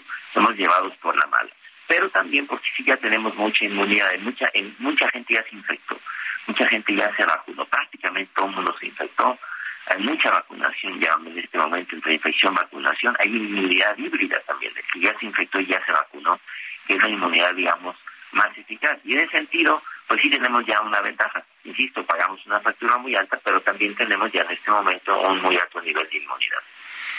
Doctor, ¿cuáles fueron los errores? A ver, tuvimos claramente una tasa de mortalidad muy alta en comparación con la mayoría de los demás países. ¿Qué hicimos mal? Bueno, primero teníamos un sistema de salud en condiciones precarias, insisto. Segundo, yo creo que no, no dimos los suficientes recursos para, de manera emergente, tener una mejor atención.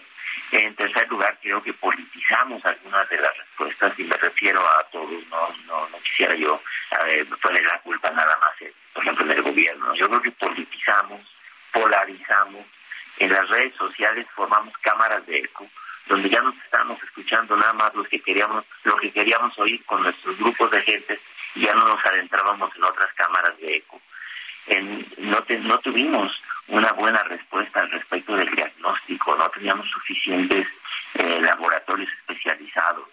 en fin, hay mucho que no hicimos bien y que creo que tenemos que hacer mejor y tenemos que prepararnos, porque una cosa hay que decir, Sergio, que esto, no, esto va a volver a ocurrir. Y la gente piensa que vimos lo peor de lo peor con esta pandemia. No, esta fue una pandemia pequeña, ¿eh? eh en relación con lo que puede ser una pandemia. No la haga, una pandemia que más Sí, es una pandemia que mató a menos del 1% de la población. No, estamos hablando de una pandemia de gran calado, una que pudiera matar a un porcentaje de la población superior al 5, 10, 15%. Y para eso no estamos preparados y debemos aprender la lección. Doctor, en el caso de, de México con este tema de las eh, vacunas, eh, ¿sí, ¿sí estamos haciendo lo que tenemos que hacer? ¿Sí estamos ya Mira, yo creo que respecto a las vacunas, estamos haciendo las cosas bien. Primero, México ya había, había también abdicado a su obligación de producir vacunas. México fue uno de los grandes productores internacionales de vacunas y luego lo dejamos y nos volvimos en comercializadores de vacunas. Ya no producíamos prácticamente ninguna vacuna en México.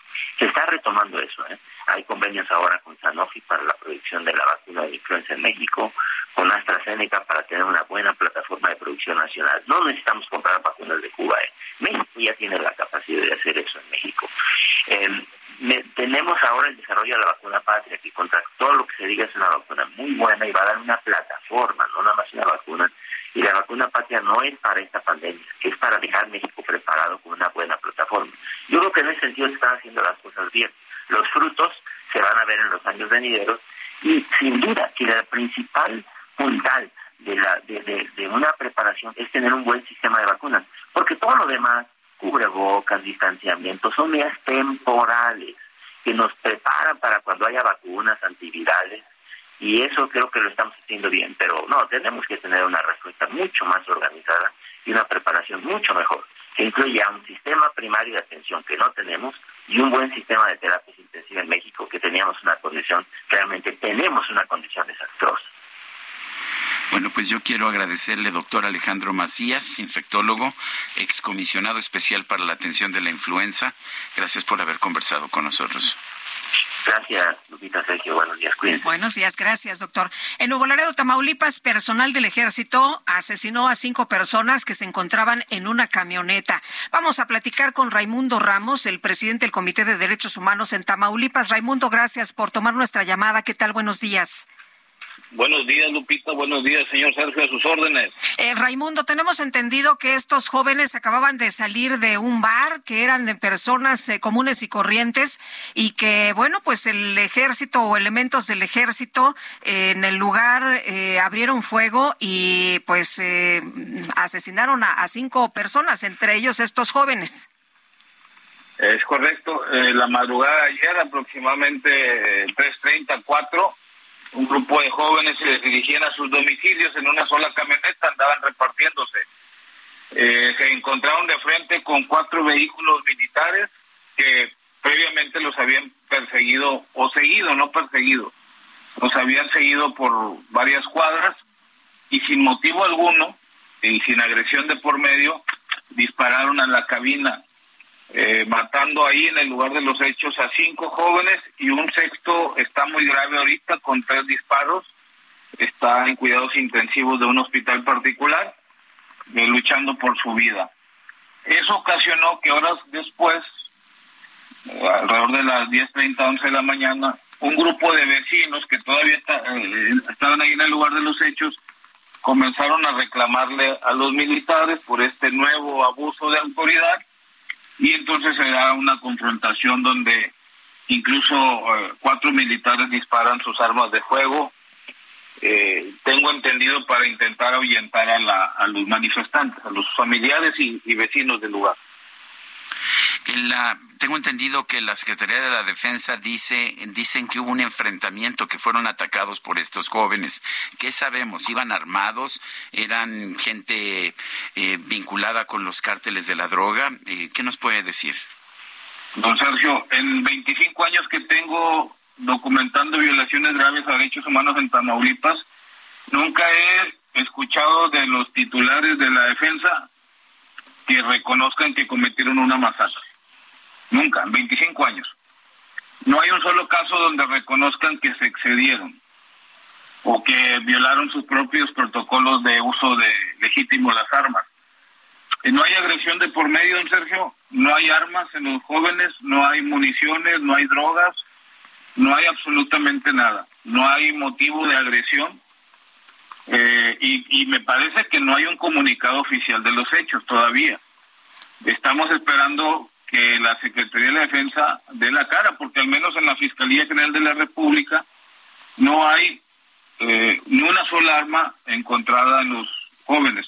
Que sí hay decenas de testimonios de que al menos dos de ellos estaban vivos todavía al momento de, la, de los disparos que hicieron los militares y ahí en el lugar de los hechos, boca abajo, les dispararon en la cabeza. O sea, como el tiro de gracia. Es correcto. Esos testimonios los estamos recabando para presentarlos hoy a las 10 de la mañana justamente en la Fiscalía General de la República.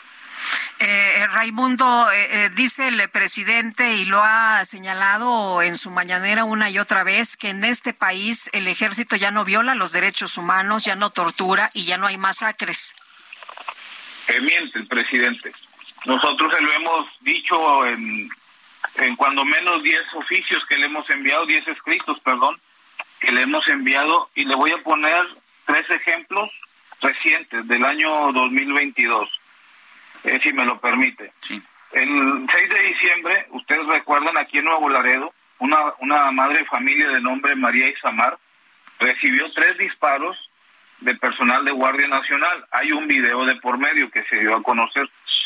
Eh, la mujer sobrevivió gracias a una atención médica prolongada, pero Guardia Nacional le disparó sin motivo aparente, sin agresión de por medio, en tres ocasiones.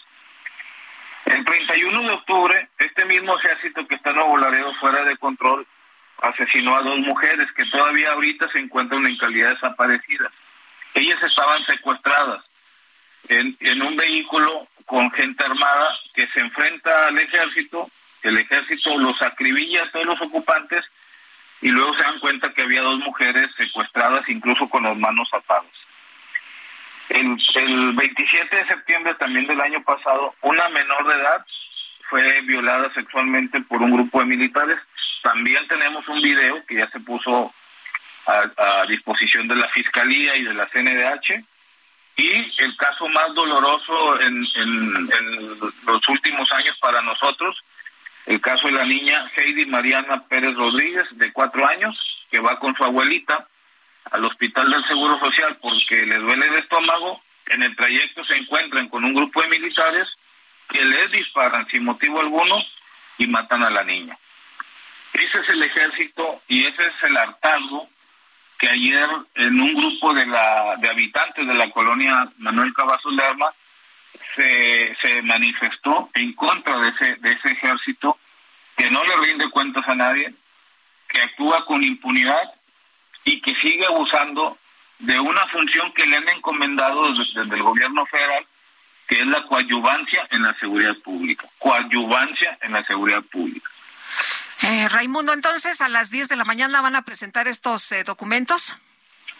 Es correcto, estamos presentando desde anoche ya eh, demandas formales ante la Fiscalía General de la República para que se investiguen estas cinco, estos cinco homicidios eh, y eh, se proteja la vida del lesionado que está en el hospital de, Nuevo Laredo, un hospital particular, y también se ordena una investigación en contra del teniente de caballería, Walter Abel Castro Guzmán, que es uno de los militares de más alto rango, que dispara su arma de cargo en contra de los de la población que estaba ahí, que eran eh, familiares, vecinos, periodistas y el equipo jurídico de derechos humanos del comité. Pues Raimundo, muchas gracias por conversar con nosotros esta mañana. Muy buenos días. Estoy a sus órdenes. Un saludo a su auditorio. Saludos. Raimundo Ramos es presidente del Comité de Derechos Humanos en Tamaulipas. Son las ocho con cincuenta y tres. Vamos con la silla rota rápido. Los especiales de la silla rota.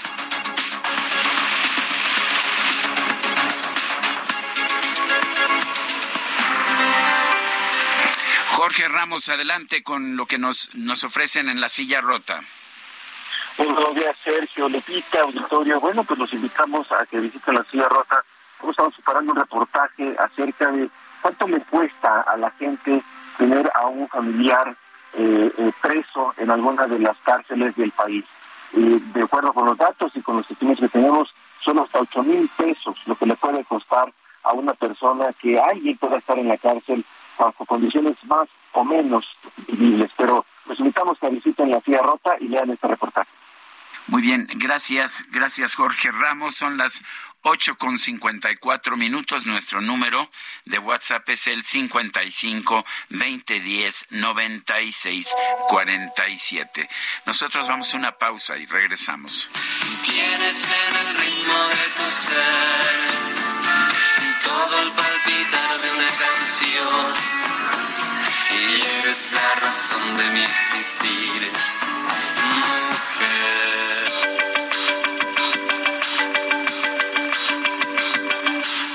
Sarmiento y Lupita Juárez quieren conocer tu opinión, tus comentarios o simplemente envía un saludo para hacer más cálida esta mañana. Envía tus mensajes al WhatsApp 55 20 10 96 47.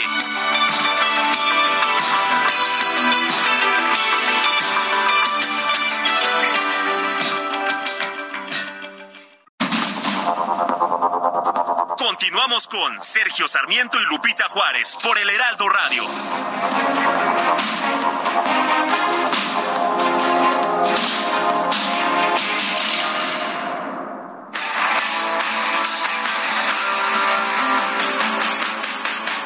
Quiero encontrar el secreto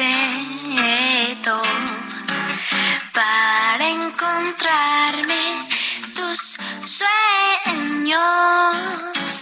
Tengo un poco de miedo. Pueden hacer que me quede ahí. Tengo arroz, sentimientos.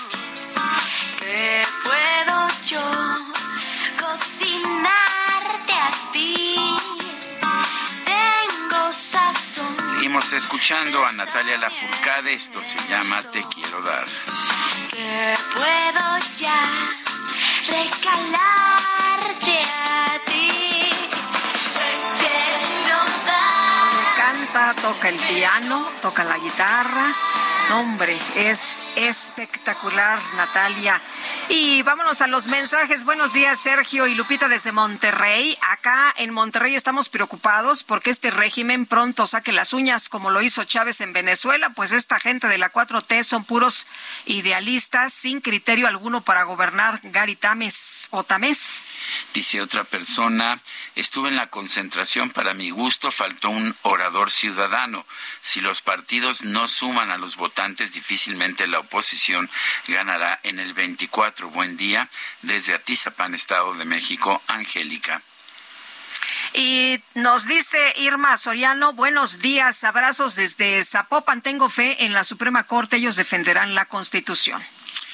Son las nueve de la mañana con dos minutos. La Secretaría de Cultura del Gobierno de la Ciudad, del Gobierno de México, a través del Complejo Cultural Los Pinos, inauguró la exposición fotográfica eh, Guardianes de- del Maíz de la fotógrafa Malena Díaz. Tenemos en la línea telefónica Malena Díaz. Buenos días, Sergio. Sí, Malena, cuéntanos acerca de esta exposición Guardianes del Maíz. ¿Qué pretende? ¿Cómo está? ¿Cómo está esa exposición? ¿Qué buscas explicar con ella? Con Guardianes del Maíz eh, es un trabajo que yo he realizado durante siete años a la comunidad de San Juan Ixtenco, Tlaxcala y a los campesinos de Tlaxcala. Y con esto busco informar a la gente sobre la diversidad de maíces que tenemos en nuestra región, que son 18 variedades de 62 que tenemos en la República Mexicana, aparte de seis eh, razas. Y es muy importante y lo que quiero eh, eh, como que se vea mucho es el trabajo de la comunidad en estos procesos del maíz. O sea, ¿es lo que quieres comunicar, el, el trabajo, el apoyo, la solidaridad?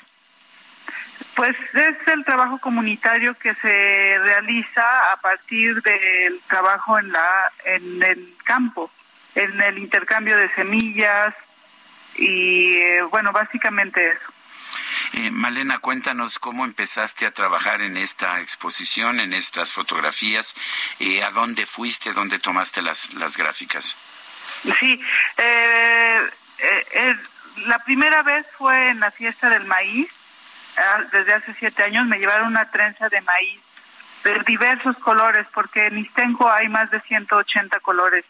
Entonces, cuando yo vi eso, a pesar de que yo soy de Tlaxcala, dije, esto yo no lo había visto. Entonces, siempre tengo imágenes para estar eh, tomando fotos, para ir a desayunar con la gente, ir a la pizca, ir a la siembra, a la selección de semillas. Y eh, bueno, eso es en cuanto al trabajo del maíz. Eh, Malena, ¿qué, vamos a ver eh, si, si vamos a, tu exposición fotográfica? ¿Qué tipo de imágenes estaremos eh, observando? Pues todo lo que tiene, bueno, una parte de lo que tiene que ver el maíz en los alimentos. hay una instalación con cucharas donde representan los alimentos que se hacen con el maíz. Otra es una instalación de papel de fotografías impresas en papel de maíz que me hicieron en el taller de Lirio y eso se llama Totomostle y tenemos otra sala donde van a ver la diversidad genética desde el maíz simple que es el abuelito de todos los maíces hasta pues las variedades que tenemos ahora. Bueno, pues ah, yo quiero agradecerte, Malena, el uh, invitarnos a ver esta exposición. ¿De cuándo a cuándo va a estar la exposición abierta al público? Eh, se inauguró el día de ayer y finaliza a finales de mayo y el horario es de 11 a 6 de la tarde en la cabaña 2 del Complejo Cultural de Los Pinos.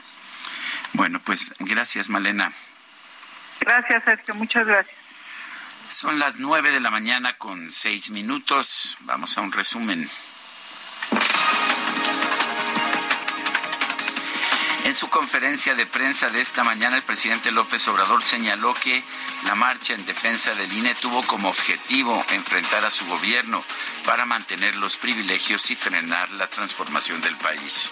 No les importa el pueblo, porque eso es, en esencia, lo que significa la democracia. Y desde luego que lo de la manifestación de ayer y otras que vendrán, pues eh, se encuadran en este propósito de enfrentarnos porque no quieren la transformación del país quieren seguir robando, quieren regresar por sus fueros, quieren seguir manteniendo en la marginación, en el olvido a la mayoría de los mexicanos, empobreciéndolos. Entonces, ese es el fondo. Bueno, el presidente insiste en su narrativa, ¿no? Pero es el mismo discurso, una y otra vez, no importa el tema que se trate, él siempre dice lo mismo. Por otro lado, el presidente López Obrador calculó que la movilización de este domingo en la Ciudad de México tuvo una asistencia, pues de máximo hay por ahí 100 mil personas. Afortunadamente hubo saldo blanco, algunas denuncias porque se incrementaron los robos de cartera aquí en el Zócalo, pero eso es intrascendente, ¿no? O sea, imagínense con tanto delincuente de cuello blanco reunido lo demás sobre la asistencia, pues cada quien tiene su medición, pues como lo definió la ciudad, como 80 mil, máximo 100 mil aquí. Y en otros estados, sobre todo donde gobierna el PAN, que hubieron también concentraciones, pero todavía muy este, pequeñas pequeñas. Bueno, dice que llegaron 100 mil al Zócalo. Él había dicho que con 100 mil se iba, ¿no? Hay otros cálculos también. De hecho, el C5 dijo 100 mil. El, comunicado oficial de la Ciudad de México lo bajó a 90 mil para estar por lo seguro. Los organizadores dicen 500 mil. El diario Financial Times advirtió en un artículo de su consejo editorial que el presidente de México, Andrés Manuel López Obrador, quiere regresar a los años del autoritarismo previos a la reforma electoral de los años 90 que permitió la alternancia en el poder en nuestro país. El gobierno de El Salvador informó que este fin de semana fueron trasladados los primeros dos mil pandilleros a la mega cárcel que fue construida en ese país, la cual tiene capacidad para albergar a 40 mil internos. El presidente de Rusia, Vladimir Putin, acusó a los miembros de la OTAN de intervenir en su conflicto contra Ucrania. Al entregar armas a Kiev, advirtió que Occidente quiere destruir a su país. En un comunicado conjunto, las autoridades israelíes y palestinas se comprometieron a evitar nuevos actos de violencia y buscar una forma de calmar la situación en Cisjordania. Alguien llama a la puerta otra vez. Me pregunto que quién puede ser. En su cuenta de Twitter el presidente López Obrador publicó una fotografía borrosa que dice que le dio un ingeniero durante una supervisión de las obras del tren Maya en lo que aparentemente, en la que aparentemente se observa un aluche o una figura así un poco rara, un ser de la tradición mitológica maya que vive en lugares como selvas, grutas y cenotes. Generalmente se le describe con una forma similar a la de los humanos, pero con una altura de aproximadamente medio metro. El problema es que, pues de inmediato, ya sabes, salieron este ahí los los corruptos, los conservadores, los neoliberales y pues mostraron que esa foto ya se había dado a conocer y que es de hace algunos años.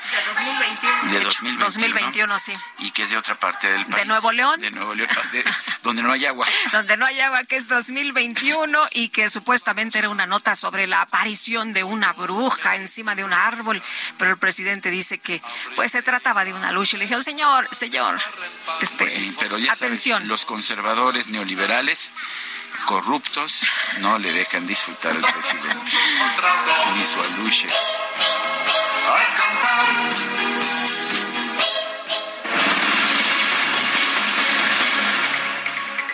Y seguimos con la información. Vamos con Mónica Reyes. Adelante.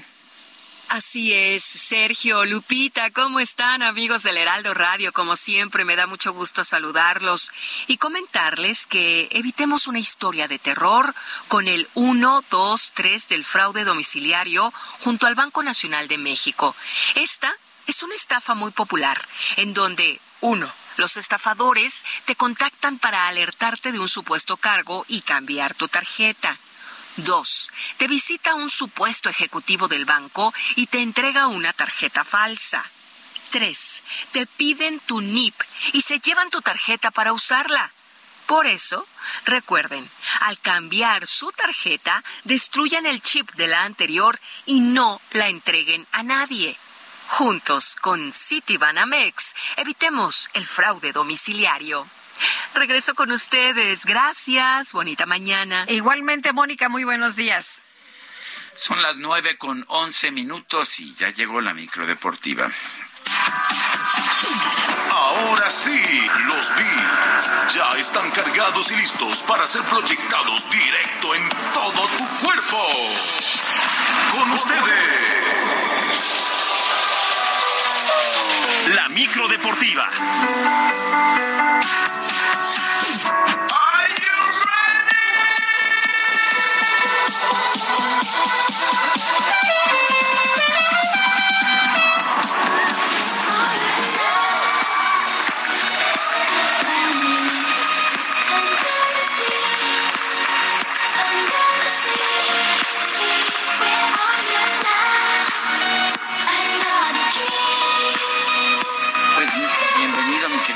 Querido Julio Romero. Muchas gracias, Sergio Lupita, amigos del auditorio, muy buenos días. Qué placer saludarles. Arrancando el lunes y en esta semana, pero ya esperando que sea viernes, con ese ánimo. ya casi. Ya, ya casi, ya nomás nos faltan cinco días, incluido este. Pero arrancamos con muy, pero muy buenas noticias, con el ánimo a tope, porque el básquetbol de nuestro país estará de vuelta en una Copa del Mundo, luego de que los llamados 12 guerreros culminaron la obra en el selectivo de FIBA América. La quinteta nacional tenía en sus manos la oportunidad y no la desaprovechó al vencer 82 a 69 a su similar de Uruguay en la misma arena de Montevideo. Tenía que ganar el conjunto tricolor sí o sí. Iban perdiendo en el primer cuarto, pero regresaron de atrás, mostraron un muy buen baloncesto. Fabián Jaimes destacó con 10 puntos, 10 rebotes y 6 asistencias. Con este resultado, México, que es dirigido por el coach Omar Quintero, terminó en el tercer lugar del grupo F con ocho ganados y cuatro perdidos. También Estados Unidos, Puerto Rico van a la Copa del Mundo, Brasil también por supuesto. El Mundial se estará jugando el 25 de, del 25 de agosto al 10 de septiembre próximos en Indonesia, Filipinas y Japón. Pero son extraordinarias noticias porque pues la verdad es que el baloncesto de nuestro país pues había estado secuestrado, olvidado, etcétera, pero pues han dado la nota estos 12 guerreros de la mano de Omar Quintero ganaron el duelo decisivo el día de ayer. Y todo listo también para que el día de hoy se ponga en marcha el draw principal de la edición número 30 del Abierto Mexicano de Tenis en las canchas de Acapulco. Cuatro de las mejores 10 raquetas pues ya habían confirmado su participación, pero el griego Estefano Tsitsipas causó baja por lesión. El que sí llega es Carlos Alcaraz. Carlos Alcaraz. Sí, eh, quedó lesionado. En Río de Janeiro y eh, muy valiente terminó la, la final en tres sets, pero pero se veía tocado. Sí, ah, bueno, por lo pronto está anunciado su juego contra Mackenzie McDonald de los Estados Unidos. Sí, llegará el día de hoy se espera su arribo el día de hoy allá a Acapulco. Ojalá, ojalá pueda estar Carlos Alcaraz.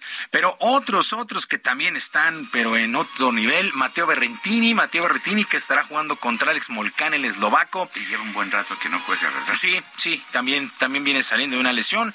Eh, Alex Minaur estará enfrentando el australiano a Rodrigo Pacheco, mexicano que recibió wild card y que pues espera aprovechar al máximo esta invitación allá en el puerto.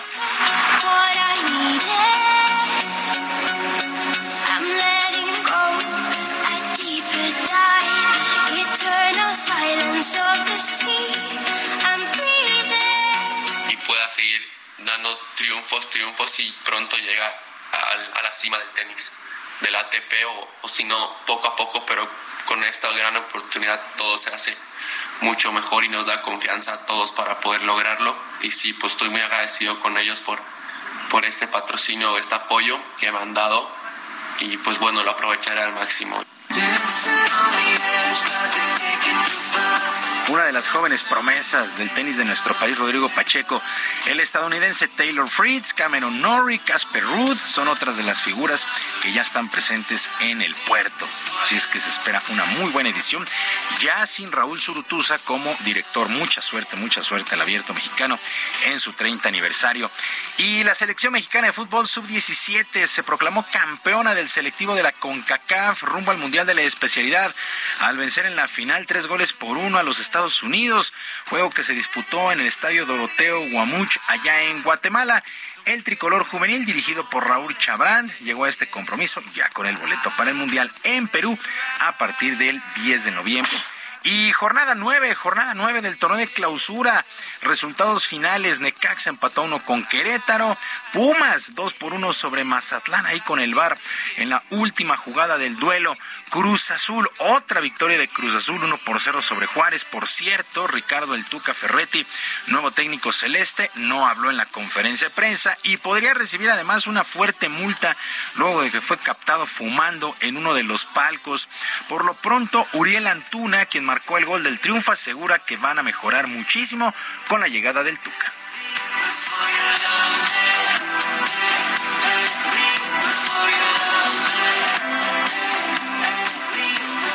Lo tomamos con mucho compromiso, ¿no? Como lo dije anteriormente, el profe tiene muchísima experiencia y creo que nos va a ayudar muchísimo a seguir creciendo todos como equipo. Y nada, eh, creo que la idea fue prácticamente la misma también de los partidos pasados. El profe Joaquín también está dentro del cuerpo técnico del profe, entonces creo que eh, en conjunto vamos a hacer muy, buena, muy buenos partidos y seguir ganando, que es lo importante. Las Chivas Rayadas del Guadalajara vencieron dos goles por uno a los Tigres de la U de Nuevo León. Triunfo importantísimo de las Chivas de visita.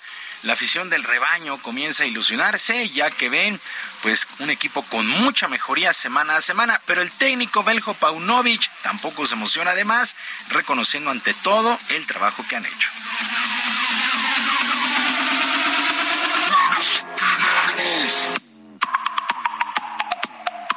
Pero desde luego que al final los que aplican el trabajo son los jugadores y mérito total por todo lo que han hecho y estamos todos muy eh, contentos pero no satisfechos. Vamos a seguir exigiendo, creo que esto tiene que ser nuestro ADN también, tiene que seguir el equipo con hambre, tal como estuvo hoy. Atlas y América empataron a dos. El Toluca el día de ayer en el Nemesio 10 le pegó 2 por 0 al San Luis. Los Diablos son otro equipo que está metido en una muy buena racha y su técnico Ignacio Ambriz reconoce que hay que sacar los resultados prácticamente como sea.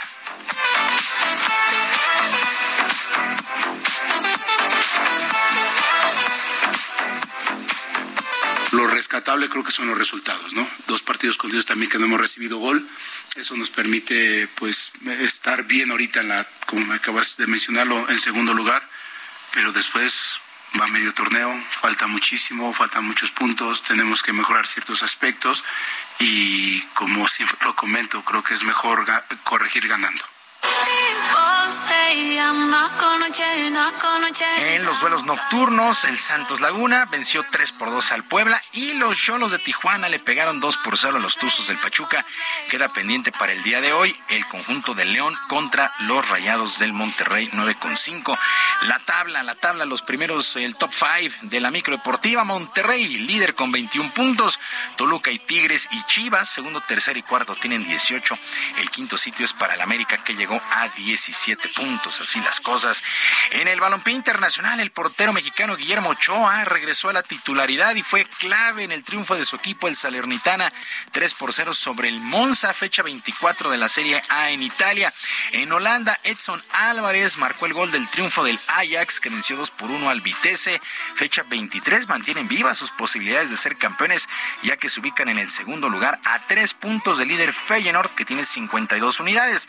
Por su parte, Santiago Jiménez marcó su sexto gol con el propio Feyenoord, que venció 4 por 2 al Fortuna Citar allá en Holanda. En España, en España, el Almería dio la sorpresa, venció 1 por 0 al Barcelona. Qué dura semana para el Barcelona. Quedaron eliminados en la Europa League y ahora este duelo, pues que aparentemente lo tenían controlado, perdieron 1 por 0. El Real Madrid y el Atlético 1 por 1 en el derby madrileño. El español se impuso 2 por 1 al Mallorca de Javier Aguirre y el Betis. El Betis venció 3 por 2 al Elche Andrés Guardado, jugó los 90 minutos. Barcelona es líder con 59, Real Madrid 52, la Real Sociedad tiene 43 puntos. Y el catcher Alejandro Kirk de los Azulejos de Toronto causó baja de la selección mexicana de béisbol para el próximo Clásico Mundial debido al nacimiento de su hijo.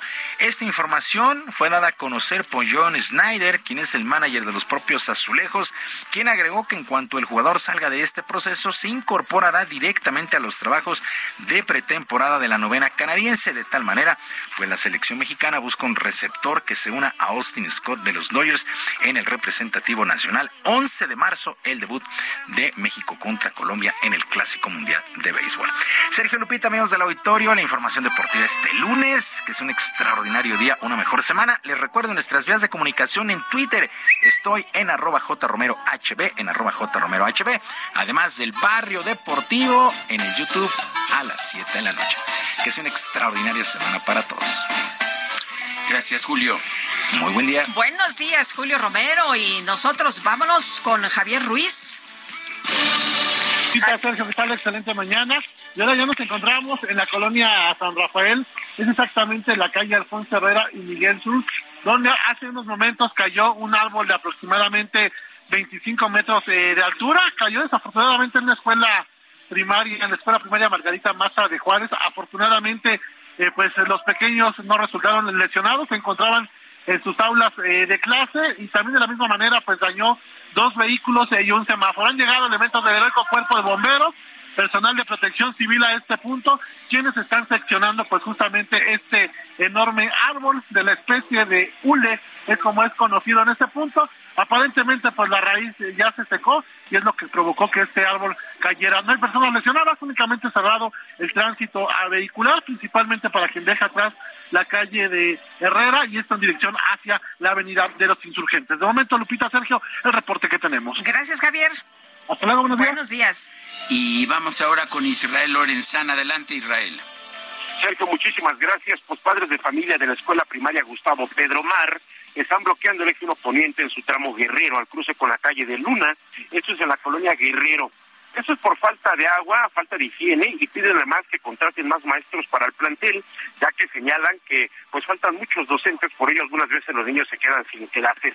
Están pidiendo la destitución del director y que las autoridades de la Secretaría de Educación Pública los atiendan. Lamentablemente la circulación está muy afectada para nuestros amigos que viven de la zona de insurgentes y con dirección hacia Puente de Alvarado. Hay que utilizar sin duda alguna el paseo de la reforma. Elementos policíacos llevan a cabo cortes viales, aún así hay que manejar con mucha precaución. Sergio, Lupita, la información que les tengo.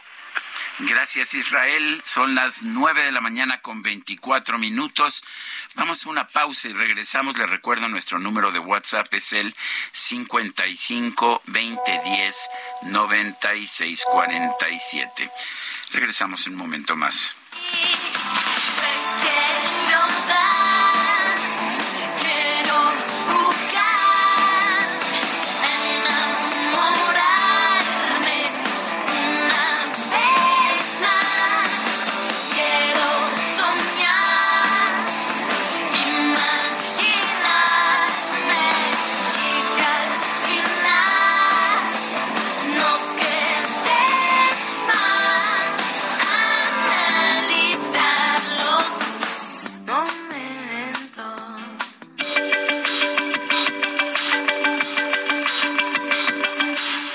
Sarmiento y Lupita Juárez quieren conocer tu opinión, tus comentarios o simplemente envía un saludo para ser más cálida esta mañana.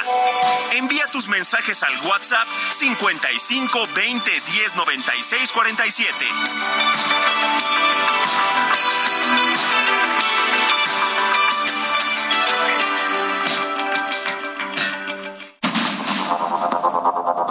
Continuamos con Sergio Sarmiento y Lupita Juárez por el Heraldo Radio.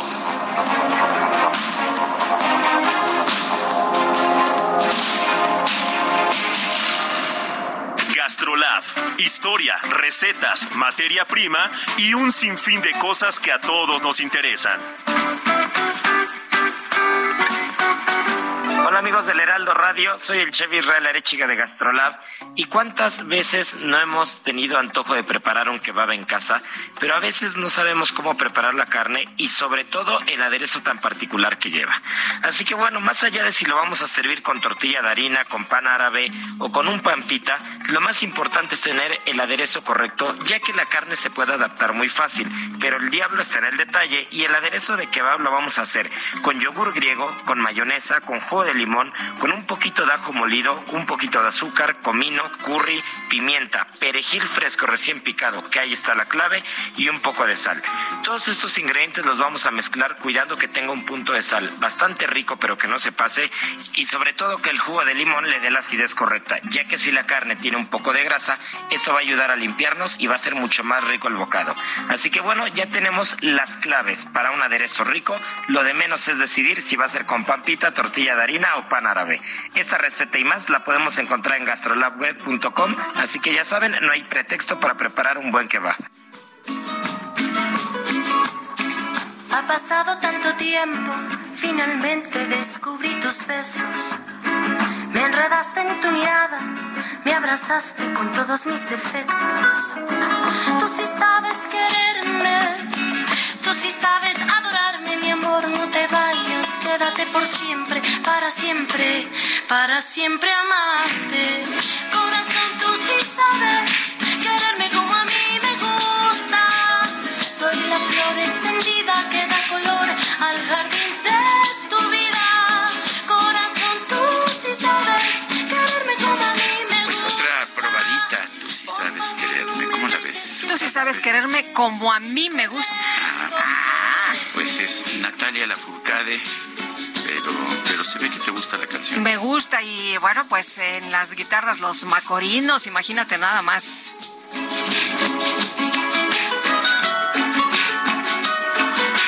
Qué delicia disfrutar de Natalia Lafourcade esta mañana.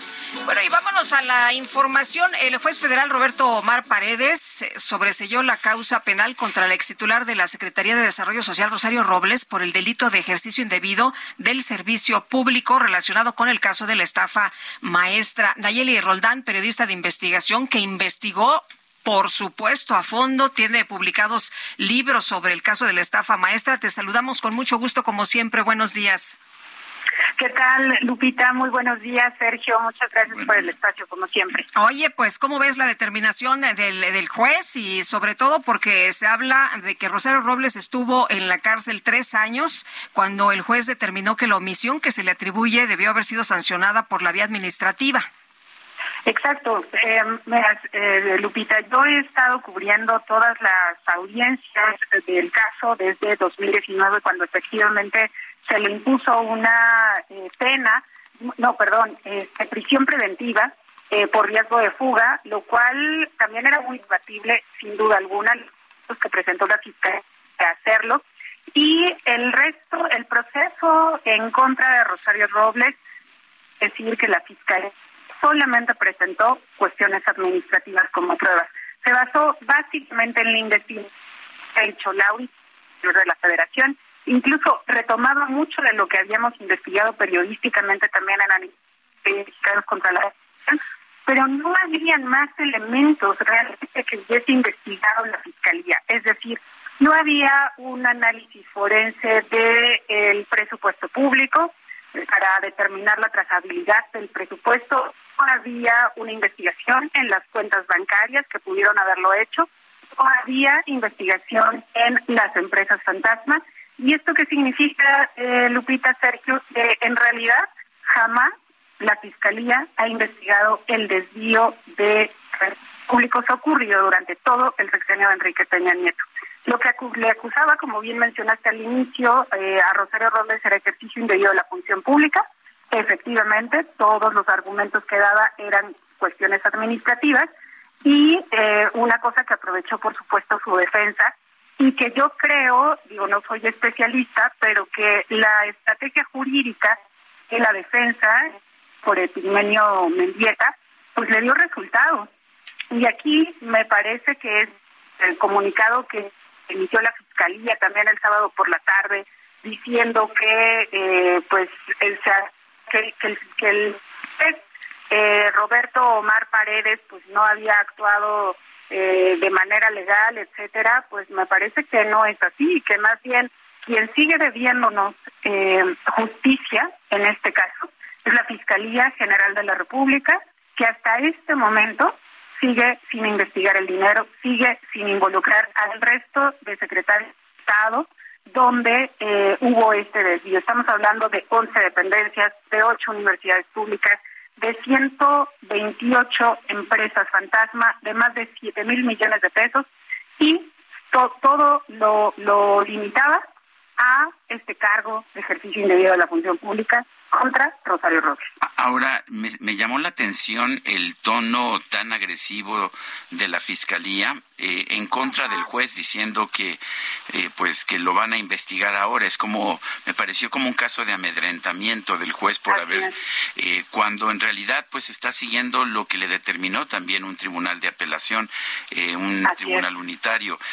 Es eso lo que estamos viendo eso es lo que me pareció a mí la fiscalía está tratando de amedrentar al juez para que no tome decisiones en contra de lo que dice la fiscalía Sí, por supuesto. Y además hay que, tomar en cuenta un punto muy importante, Sergio. El juez eh, sí dio argumentos jurídicos para tomar su decisión.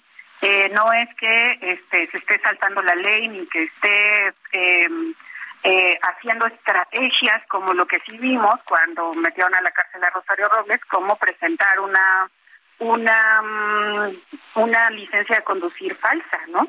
En este caso, me parece que, bueno, el juez eh, tomó la responsabilidad que le tocó, incluso en una parte de la audiencia dice, yo no voy a patear el balón y esta es mi resolución.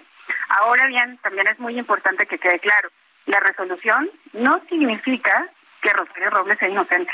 O sea, tan, tan es así que el caso nunca llegó a juicio y por lo tanto nunca hubo una sentencia ni tampoco un deslinde de responsabilidades en todo caso. Entonces, esta resolución para nada significa que Rosario Robles sea inocente. La resolución del juez incluso no va en ese camino, va en una cuestión de procedimiento. Ese es el punto medular, me parece, que eh, después de estos cinco años en los que se publicó la investigación, eh, después de siete años de la primera denuncia que interpuso incluso la Auditoría Superior de la Federación, pues seguimos eh, en completa impunidad porque la fiscalía, aunque el, el, fiscal Alejandro Gertz Manero nos prometió a todos en una conferencia de prensa que la estafa maestra sería investigada como delincuencia organizada, eso por supuesto que nos daba a entender que iba a llegar a todos los niveles, a todos los involucrados. Y lo que vemos ahora, pues es que caso a caso se le ha ido cayendo exactamente igual en que todos los acusados, incluso de rangos menores en dependencias, solamente el CEDESOL y, y que son los, los investigados, eh, los casos se le han caído por lo mismo y no es culpa de los jueces, es culpa de las pruebas y de cómo sustentan los casos.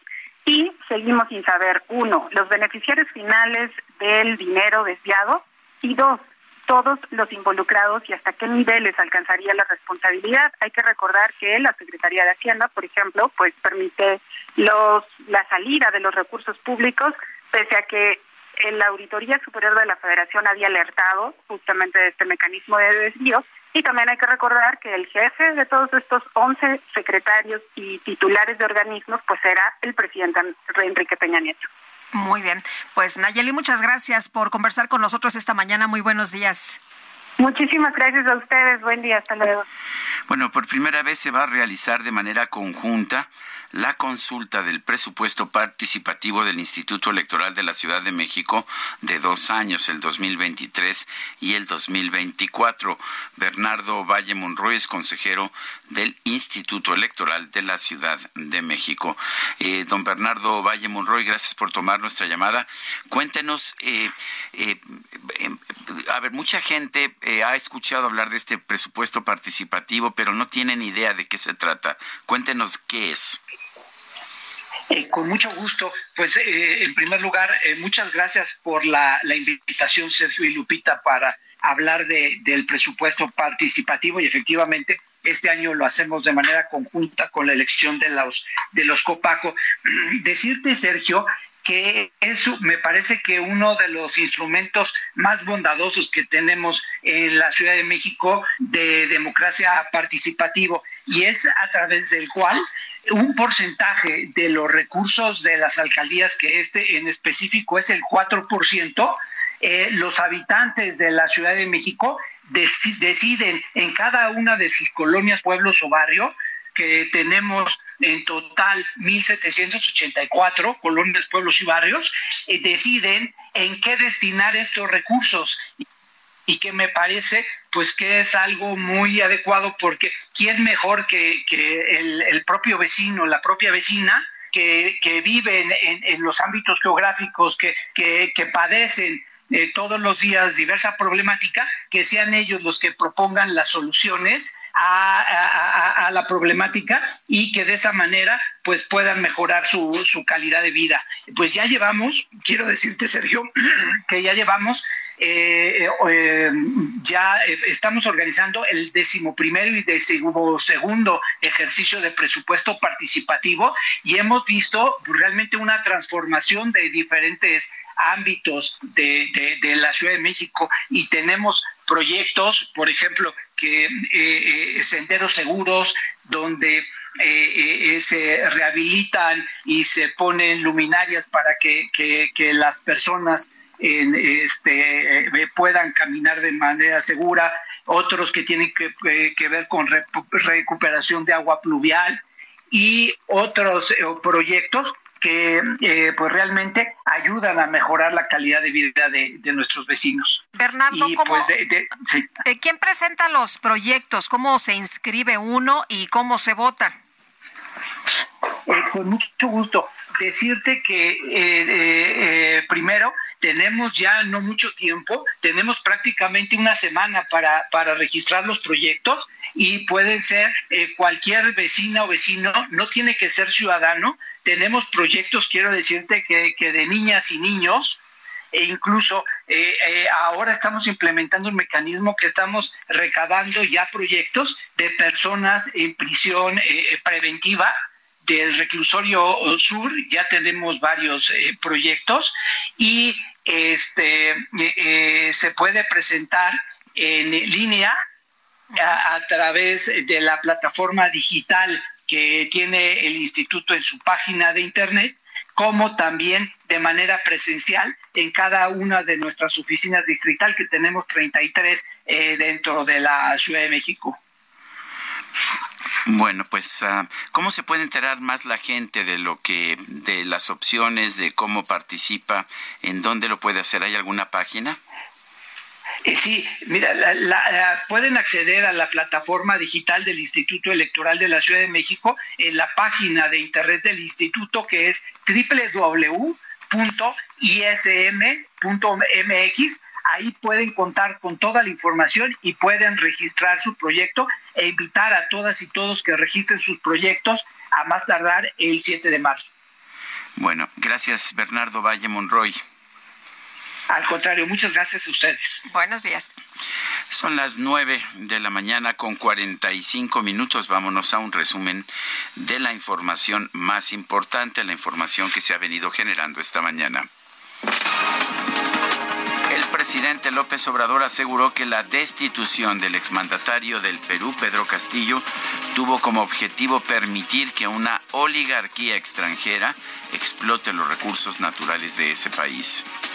Nosotros no aceptamos eh, toda la farsa que ha significado la destitución del presidente Pedro Castillo, porque no se respetó la voluntad del pueblo de Perú, pisoteó la democracia y se cometió una gran injusticia al destituirlo y encarcelarlo y luego eh, establecer de facto un gobierno autoritario, represor y nosotros no coincidimos con eso. Además, molesta mucho que todos callan. Acaba usted de escuchar un ejemplo más del respeto a la teoría de la no intervención, al principio de no intervención del presidente de la República. Pues qué bueno que no es injerencista nuestro país. Oye, y por otro lado, López Obrador informó que esta mañana va a sostener una videollamada con el empresario Elon Musk para hablar sobre los planes para instalar una planta de Tesla en nuestro país. Saben que tengo una llamada que ya como eso me va. Si les digo con quién ¿Me dejan ir? ¿Sí? ¿Sí o no? Ah, sí dijeron, bueno, ya me voy. Con el dueño de Tesla. Ah, sí, y este, y no quiero este, quiero estar puntual. Es en ¿cómo se llama esto? Teleconferencia. Sí. Y ya mañana les platico. La Secretaría de la Defensa Nacional anunció que el tren Maya va a comenzar operaciones el próximo primero de diciembre. Afirmó que este proyecto tiene una visión de cero accidentes.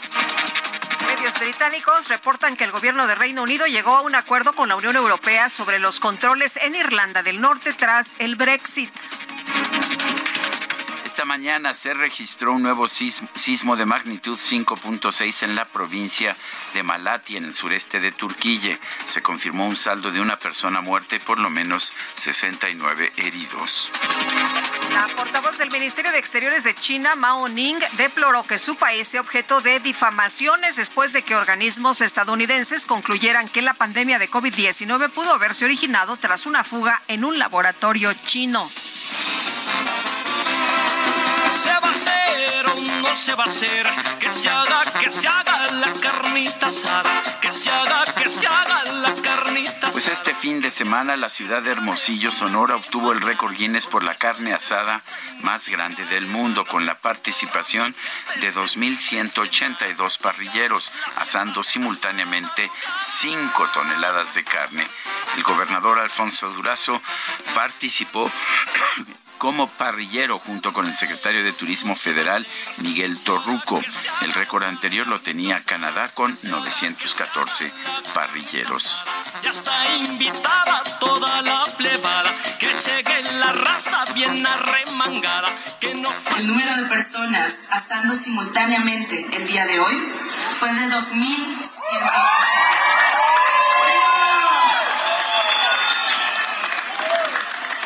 Lamentablemente, no he tenido oportunidad de probar la carne que ustedes asaron, pero con este resultado puedo certificar que ustedes han logrado el título de récord como mayor cantidad de personas carne simultáneamente. ¡Felicidades!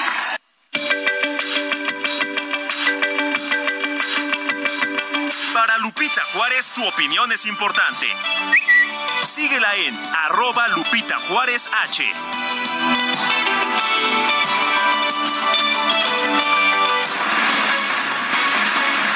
Y el secretario de Relaciones Exteriores, Marcelo Ebrard, da hoy el banderazo de salida al primer convoy para la internacionalización de municipios mexicanos en California. Noemí Gutiérrez, cuéntanos.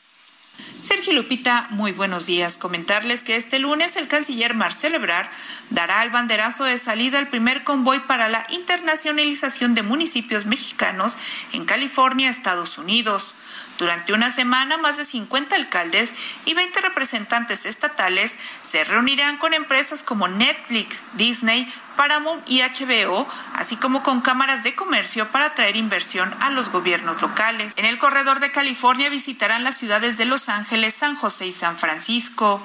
La Cancillería informó en un comunicado que este convoy que inicia en la ciudad de Los Ángeles es una iniciativa impulsada por el canciller Marcelo Ebrard que busca generar espacios donde los diversos actores relevantes del ecosistema económico de California, empresas y posibles inversionistas den a conocer las áreas de colaboración con los gobiernos locales mexicanos y las oportunidades de hacer negocio. Así, con esta estrategia, más de los 50 alcaldes de 22 estados y más de 20 representantes estatales de dos entidades federativas del país expondrán las ventajas y potencialidades de los municipios mexicanos en sectores como el industrial, automotriz, biomédico, cinematografía, vinculación con diáspora, entre otros. Sergio Lupita, la información que les tengo. Noemí, muchas gracias. Buenos días. Son las 9.51. Vámonos a las calles de la Ciudad de México. Gerardo Galicia, adelante.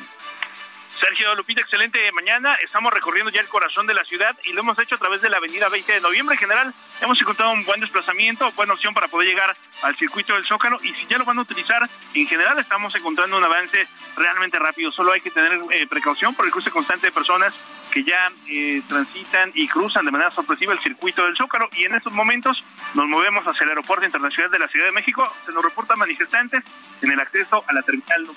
Pronto, el reporte seguimos Gracias, Gerardo. Hasta luego. Y tenemos información con Israel Lorenzana. Israel, ¿dónde andas? Cuéntanos, buenos días. Lupita, muchísimas gracias. Pues continuamos en este bloqueo que se ubica sobre el eje oponente en su tramo guerrero a la altura de la calle de Luna. Se trata de padres de familia de una escuela primaria, están pidiendo la intervención de la Secretaría de Educación Pública para que pues contraten más maestros y además haya mejoras en la, en la escuela, ya que señalan que por la ausencia de los eh, docentes, bueno, pues los niños están en algunos momentos sin clases. En ese sentido, decidieron manifestar eh, su inconformidad bloqueando esta importante arteria. Ya tenemos cortes viales por parte de elementos de la Secretaría de Seguridad Ciudadana. Aún así, que recomendar a nuestros amigos que vienen a la zona del centro histórico utilizar el Paseo de la Reforma como una buena alternativa hacia la zona del primer cuadro de la capital. Lupita, la información que te tengo. Israel, muchas gracias. Buenos días. Hasta luego. Hasta luego. Bueno, pues son las nueve, las nueve de la mañana con cincuenta y dos minutos. 9 con 52. Eh, pues casi se nos acaba el tiempo, Guadalupe. Yo creo pues que. vámonos, eh, vámonos yendo, ¿no? Pues vámonos yendo, sí. Sí, o, presentar una notita de 30 segundos. Este, pues sí, rápidamente, ¿no? Nada más decir que estaremos atentos de lo que hoy eh, hable el presidente de la República con Elon Musk. A pues ver, eso va a ser muy interesante. Está muy interesante, es una nota muy importante para nuestro país porque habla de temas de inversión. Ojalá que se quede la inversión en México, ¿eh? Sí, eh, se calcula, no se ha dicho exactamente que sería una inversión de 10 mil millones de dólares. Eh, Elon Musk está considerando también Indonesia, donde pues no creo que le digan que, que no hay agua para, para, hacer una inversión. Aquí le estamos diciendo dónde se tendría que ubicar, eh, no donde quiere, sino donde nosotros queremos. En fin, vamos a estar pendientes. Bueno, pues a 9 con 53, nos escuchamos entonces mañana. Gracias de todo corazón.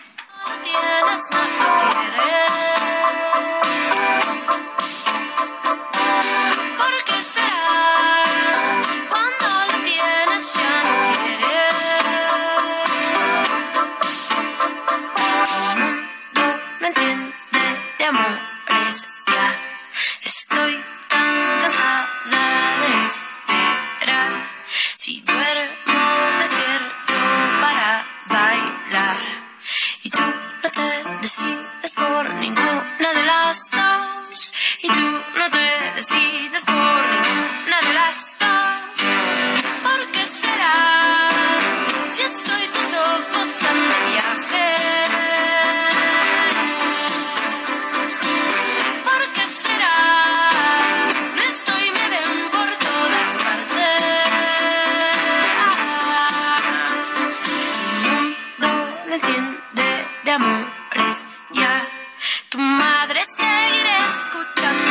misma historia en el teléfono. Si duermes, despiertas para pensar. Y tú no te decides por ninguna de las dos. Heraldo Media Group presentó Sergio Sarmiento y Lupita Juárez.